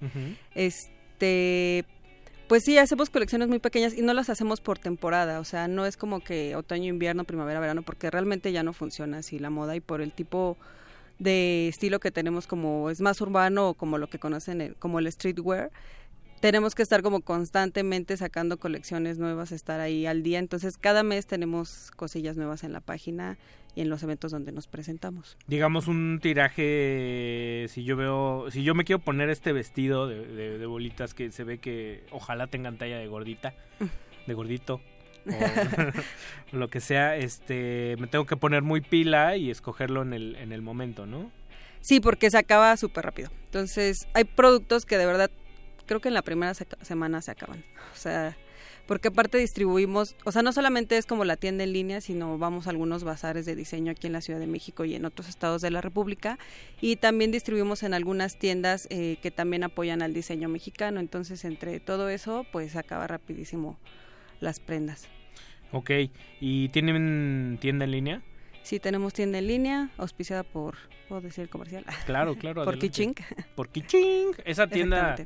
De comercialización que hace todo más amable, ¿no? Sí, la verdad es que como marca independiente, porque pues seguimos siendo una, aunque llevamos muchos años, seguimos siendo una marca chiquita, eh, nos ayuda mucho con temas de logística y te soluciona muy bien la venta en línea y te acerca mucho con los clientes. Ya no tiene uno que andar caminando como animal. Si tiene, le puede llegar a su casa su camisa. Sí. Hoy estoy viendo ahorita la fanpage y estoy viendo que he cometido un error y sigo llevando camisas de un solo color a trabajar cuando puedo puedo usar estos bellos bellos estampados. Hay mu- hay mucha flor, hay muchas sí. flores, eso me llama mucho la, la atención y también hay hay flores sonoras en este espacio. Pues vámonos, ¿qué te parece si nos vamos con el próximo bloquecito que escogiste? Vámonos con también con dos rolonononas. Eh, hablabas de Wes Anderson y va a sonar These Days de Nico. Y luego vamos a amarrar con Phoenix. Una rola que es muy padre, es muy fresca, pero que ahora que somos treintañeros, pues suena como no un trago amargo. Que se llama Too Young. Está escuchando Playlisto. Liliana Mejía está conduciendo, está comandando la, la noche. Síganos en redes sociales, arroba R modulada en Twitter, hashtag Playlisto y Resistencia Modulada ahí en, en Facebook. Vámonos. Playlist.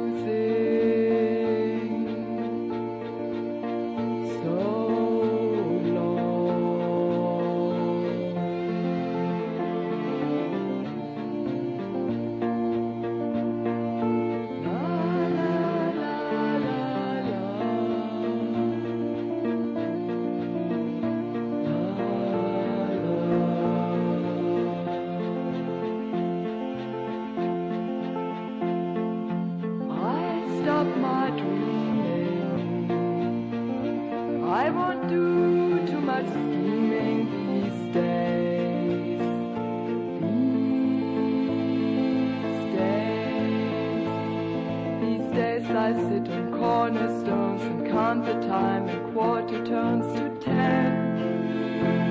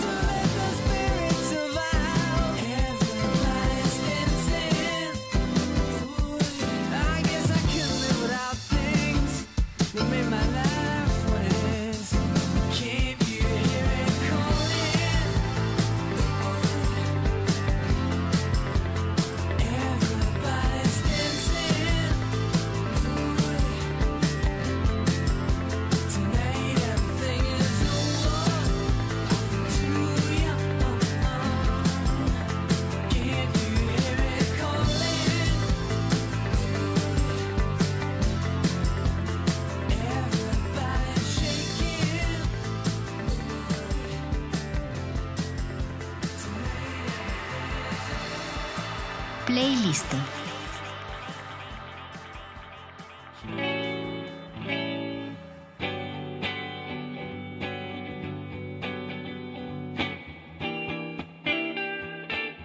si está disfrutando usted de un delicioso café, es porque seguramente ya no va a dormir en las próximas horas. O si está viendo las motas de polvo, como las personas que ven pasar el tiempo. Este soundtrack, este playlist que comanda Liliana Mejía, pues quizás lo ayude a pasar el tiempo de mejor manera. Qué buen playlist para un, para un lunes, debo decir. Rolas dulces, rolas tristes, pero bonitas y, y coloridas de alguna, de alguna manera. Nico, supongo que lo agarramos por, por Wes Anderson. Sí, exactamente. Que te emociona la, la próxima película. Que viene por Ay, ahí, sí, porque la- aparte la amo a los perritos.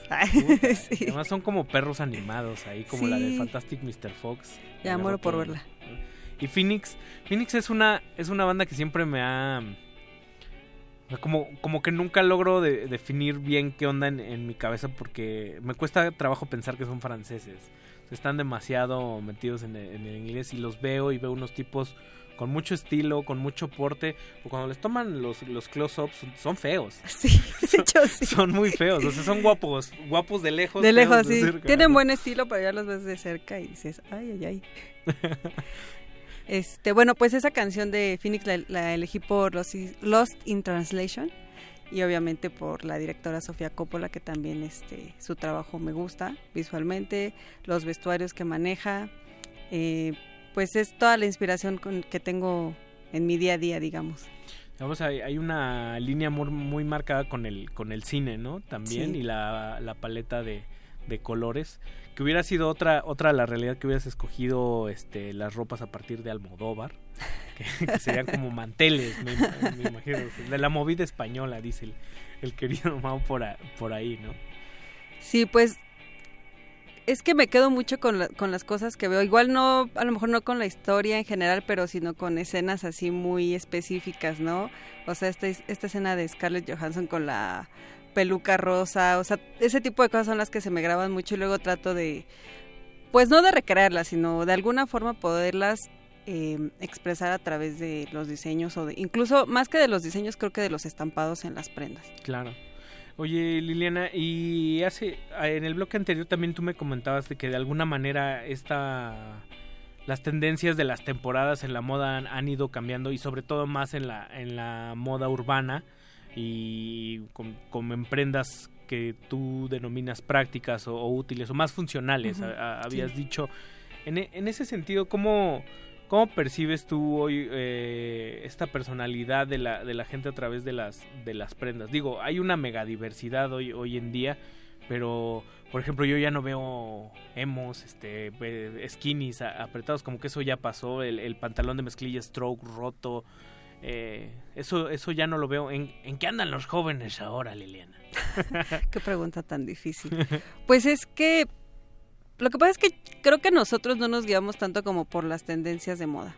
Entonces, sí trato de ver como qué usan los chavos y qué traen en, en este, que compran a, a su día a día, pero realmente lo que te decía, tratamos de, de hacer como que sean prendas que si la puedes usar ahorita, la puedes usar dentro de un par de años y te sigas viendo como bien con ese tipo de prendas. La verdad es que creo que están como muy en la onda noventera, o sea, están volviendo con todo el estilo de los pantalones este arremangados de abajo, eh, pues ya sabes, los lentes de colores amarillos, rojos. Sí, yo, yo me acabo de comprar una chamarra de rompevientos como de los Lakers, también está muy, muy eh, en boga eso, pero a ver dentro de 10 años, a ver qué van a hacer, porque van a regresar a los 2000 y ya no va a haber nada que, que retomar tal vez, ¿no? Pues es que ya se va haciendo como una mezcolanza, o sea, de pronto ya ves también cosas como muy ochenteras, muy setenteras, se hace ahí un ya se hace un mix de muchas este décadas y creo que ahorita eso, es- eso es lo que está funcionando.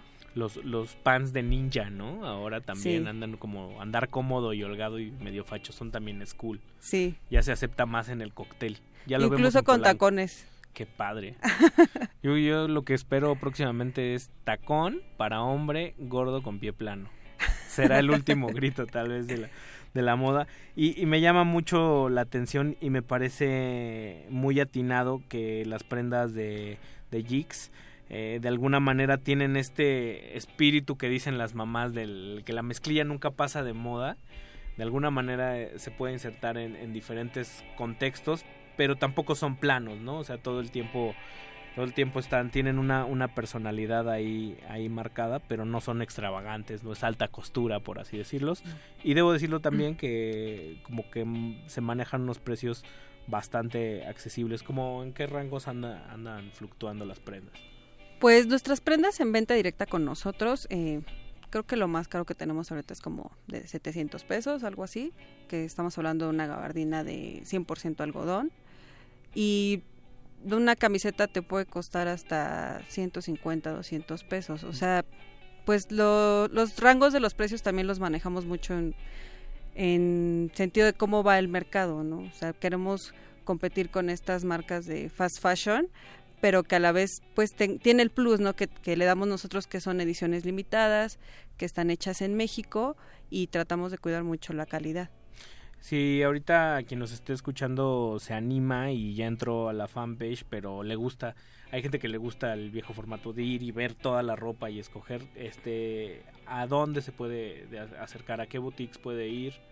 Ok, Bien. aquí en el Distrito Federal nos pueden encontrar, ah no, en la Ciudad de México, ¿verdad? Ya no somos Distrito Federal. Me encanta de decir México. Distrito Federal, este evidencia tu edad. Claro. tu generación. sí. Pero no tiene tanto que le cambiaron el nombre. No, Ah, no, así no, que no. me y, hay, y hay- y hay gente que se, que se opone rotundamente. Entonces, aquí en el lapsus, Distrito Federal. En la Ciudad de México nos encuentras en la Roma y en la Condesa y en Coyoacán estamos en Dime Tienda, en Álvaro Obregón, estamos en Stuff Shop, Smoke Shop, que también tiene sucursal en la Condesa y estas dos tiendas tienen sucursal en Coyoacán. No me sé muy bien las direcciones, pero si se meten a nuestra página de internet, ahí van a poder checar las direcciones. Y también eh, nos pueden encontrar en provincia, estamos en Querétaro en Hecho a Mano y Más, nos pueden encontrar en Ah, en San Luis Potosí, en Estudio 21. Nos pueden encontrar en Oaxaca, en Roxpel. Pues se han expandido bastante. Pero de todos modos, si se les fue un dato por ahí, en la fanpage ese es como el punto de encuentro, ¿no? Sí, en, en la fanpage pueden encontrar mucha información sobre la marca, pero también tenemos nuestro sitio web y ahí sí encuentran como completo cualquier duda que tengan, ahí la pueden este pues consultar. Pues vámonos, pues vamos a consultar dos rolas más, a ver si nos da tiempo de llegar al final. Yo creo que sí. Vámonos con pues con quizás sea la banda favorita de toda una última generación, que es Arcade Fire. Eh, furor, de repente trae Liliana, ustedes no la ven, pero trae porta una playera de, de la última gira de, de Arcade Fire. Sí es la última gira, ¿no? Sí, fue la última. Sí, eh, conciertos increíbles, música increíbles, atuendos muy padres, salvo salvo que se pongan una chamarra que diga México es la onda. ¿Qué, qué onda, ¿Qué onda con eso? ¿Qué- hay, ¿Hay una postura? ¿Hay con eso? ¿O bien? O... Para mí está bien, o sea, creo que pues ahora, hoy en día con redes sociales tienes que aprovechar cualquier situación y creo que la moda también habla de muchas cosas, o sea, a veces puede ser su- superficial, pero también puede meterse en otros temas, ¿no? En este caso se aprovechó toda la situación que había con, bueno, que existe todavía con Trump y exaltar pues que en México hay cosas buenas, ¿no? Entonces creo que este diseñador Anuar Layón eh, lo hizo muy bien. Para mí se me hace un super golazo de él.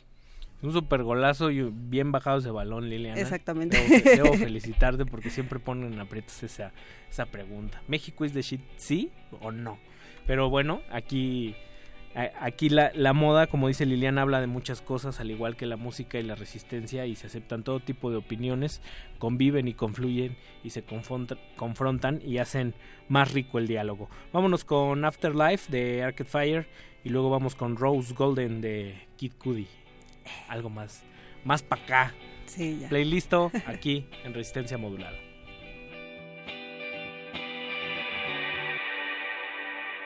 Playlisto.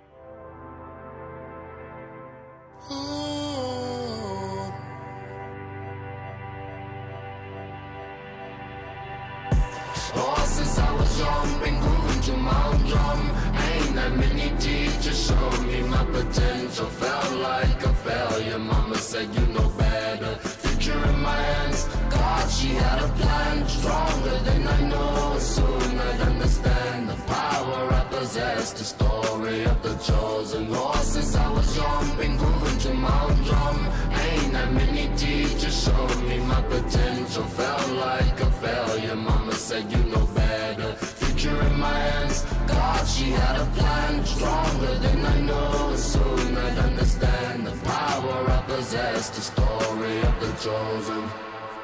Mm.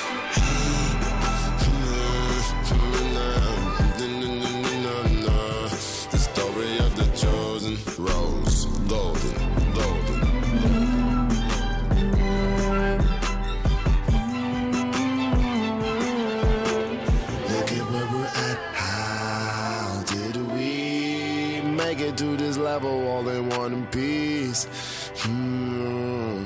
Oh, oh, oh, wedding friends now. I don't see them, and if I do, I don't sense the truth in them. Distancing myself while I'm focusing, fo- focusing. Don't pretend to worry that shit. Go through one ear and out the other. Better off saying nothing, nigga, as I shine on. And Playlisto.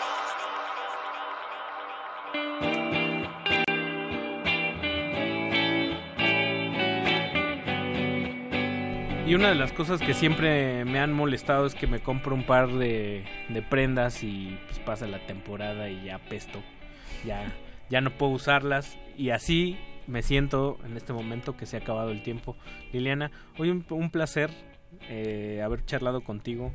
Muchas gracias por invitarme. hayas- que nos hayas traído verbalmente los diseños de, de Jigs, que nos hayas puesto la propuesta de la personalidad de, de sus prendas sobre el mapa y pues que todos los que nos están escuchando ahí se metan a la página de Jigs y chequen los diseños y que elijan la prenda que más les late, ¿no?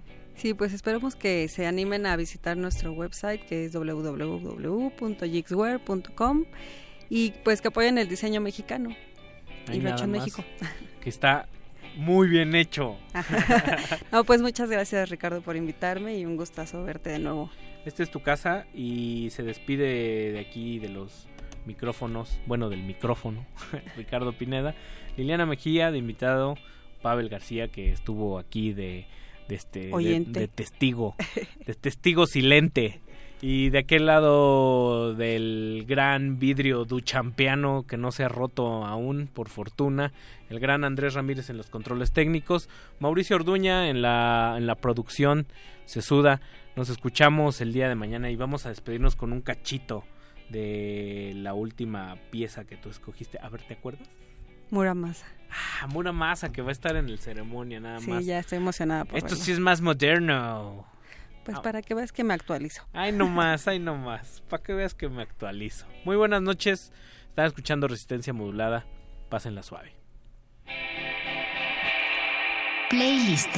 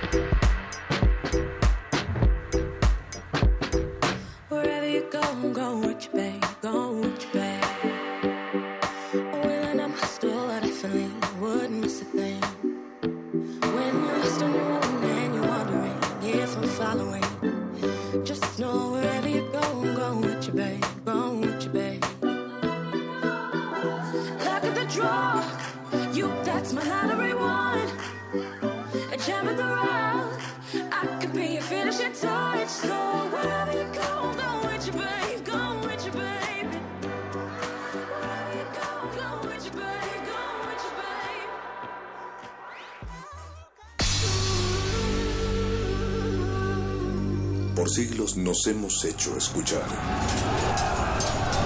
Nacimos como parte de esa inmensa mayoría.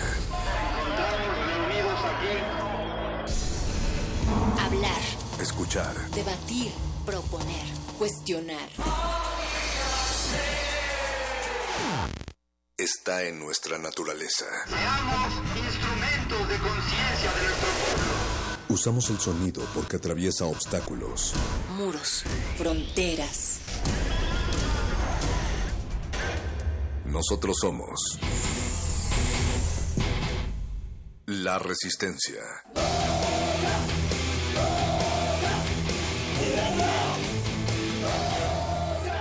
Resistencia modulada.